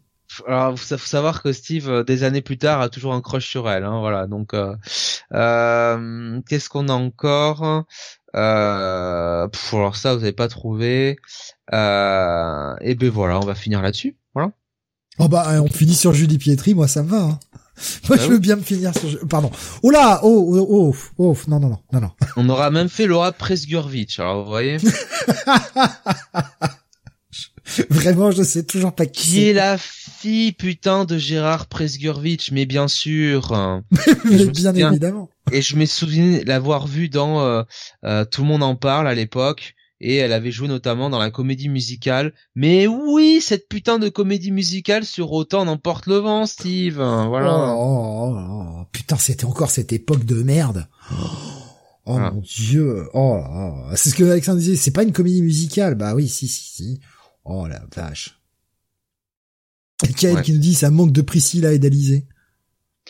Ben il y en avait, mais bon, hein, je vais pas toujours vous faire euh, deviner les mêmes quand même, parce que sinon euh, ça devient un peu redondant pour vous aussi, quoi. Voilà. Ah, Dark Sebi qui nous dit ce top est merveilleux, les Français ont bon goût. Oui. Ah ben regarde, hein, pour moi, euh, quand je vois Laura Presgurvitch, je trouve qu'il a bon goût. Ils ont une bonne oreille. Hein. Jamais vu. Eh je, vois sa photo, ça, ça me dit rien du tout, jamais vu. J'ai totalement, euh, totalement oublié. En fait, je, je, la connais plus pour son passage chez Ardisson qu'autre chose, quoi. Voilà. Ok, ouais, non, ça me dit, mais alors strictement rien, vraiment. Voilà. Et eh bien voilà, qui conclut ce 67e numéro de Comic City of the Future Past. On est à, ouais, 2h55 quand même. C'est vrai, j'ai pris, j'ai pris du temps. Hein, je suis désolé, j'ai pris vraiment beaucoup de temps sur la partie méta euh, notamment. on a, on a pris déjà du temps au début pour parler du Tour de France 2023 ah, et on en a pris beaucoup pour parler de Sud 2003. Alors. Euh, Mais c'est normal. C'est normal. C'est le Tour de France, c'est un mois dans l'année. Euh, voilà. Eh bien sûr. On peut se lâcher. Ah, c'est Dark Sebi qui nous remercie, mais c'est très gentil. J'espère que l'émission vous aura plu. En tout cas, euh, Alexa qui l'a dit au montage coupe la partie Tour de France pour Sam. Oh, tu crois que Sam réécoute les émissions? Il y a déjà pas le temps. Euh, c'est CB qui nous dit, bah merde, je viens d'arriver, c'est fini. Et oui, on a commencé, il était 21h05, parce que je finissais le travail à 21h. Euh, l'avantage de bosser chez soi, au moins, euh, on peut, on peut entamer tout de suite. Mais euh, oui, on a commencé à 21h, donc, mais l'émission est déjà disponible en replay sur YouTube, si vous le souhaitez, hein, bien sûr euh, et sera euh, disponible prochainement. On est euh, on est à moins de deux mois de retard. Hein. Il n'y a plus que. Euh, alors avec cette émission là, ce que j'ai pas pu faire de montage ces derniers jours, mais on est à 16 émissions de retard. Ça arrive vite. normalement demain il y en a une qui sort. Voilà. donc je, je, comble le retard. Je, je, fais au maximum. Vous aurez bientôt. Je, je, pense que à terme on restera à peu près à une semaine d'écart, privilégiant le live évidemment pour l'interaction pour l'engagement, tout ça, forcément. Euh, il y a aussi des stats à prendre en compte, mais euh, à terme, normalement, vous aurez les émissions à peu près avec une semaine de décalage. Si le rythme tient bon, si j'ai pas trop d'emmerde ou quoi que ce soit, ça devrait être jouable d'ici la fin de l'été. Voilà, on n'a jamais été aussi proche. Hein, de, ça fait plein de, pas mal d'années qu'on n'a jamais été aussi proche euh, de ce, de, de, des émissions live. Je sais, ça peut paraître beaucoup, deux mois de décalage. Il y a que 15 émissions, 16 émissions de retard pas grand chose. Euh, donc euh, voilà, normalement d'ici la fin de l'année, d'ici la fin du, de l'été, pardon, ça devrait être bon. Et normalement en septembre, on devrait être à peu près une semaine de décalage pour l'ensemble des émissions, sauf euh, problème impromptu, hein, voilà, parce qu'il y a aussi les problèmes de la vie hein, qui font que des fois on n'a pas le temps. merci en tout cas de nous avoir suivis. On se retrouvera eh bien demain, demain pour le Comics Weekly avec les sorties VO de la semaine. Et euh, vous aurez la semaine prochaine, eh bien, deux émissions, le Comics Weekly et vendredi le Manga City. Voilà pour le voilà pour le, le, programme de la semaine. Alexa qui chaque fois que Steve dit ça, il y a un problème, touche du bois. Oui, après, euh, à chaque fois que j'ai... En fait, j'ai eu une malédiction pendant 2-3 ans, j'arrivais pas à descendre en dessous de 20. Là, on les a descendus en dessous de 20 et j'arrive à stabiliser aux alentours de 15-16. Euh, parce que ça bosse en arrière-plan, hein. ça, ça, ça, se voit pas, mais ça bosse, ça bosse dur. Donc euh, normalement c'est bon, demain il y en a une qui sort, euh, voilà, ça, devrait aller, ça devrait aller. Et puis j'ai des congés qui arrivent bientôt, donc je pourrais également faire un peu de montage et prendre un peu d'avance, et ça c'est cool. Donc rendez-vous demain à 21h pour le Comics Weekly. Merci de nous avoir écoutés. On se retrouvera le mois prochain pour ce mois d'août qui s'annonce très chaud Wink Wink. Euh, c'est le mois d'août 2003, euh, évidemment. Euh, et puis, bah, retour au début de l'émission, hein, si vous voulez pas de quoi on parle. Et puis, et puis, oui, voilà, rendez-vous demain pour les, les sorties comics. Ben, salut à tous, merci pour l'écoute.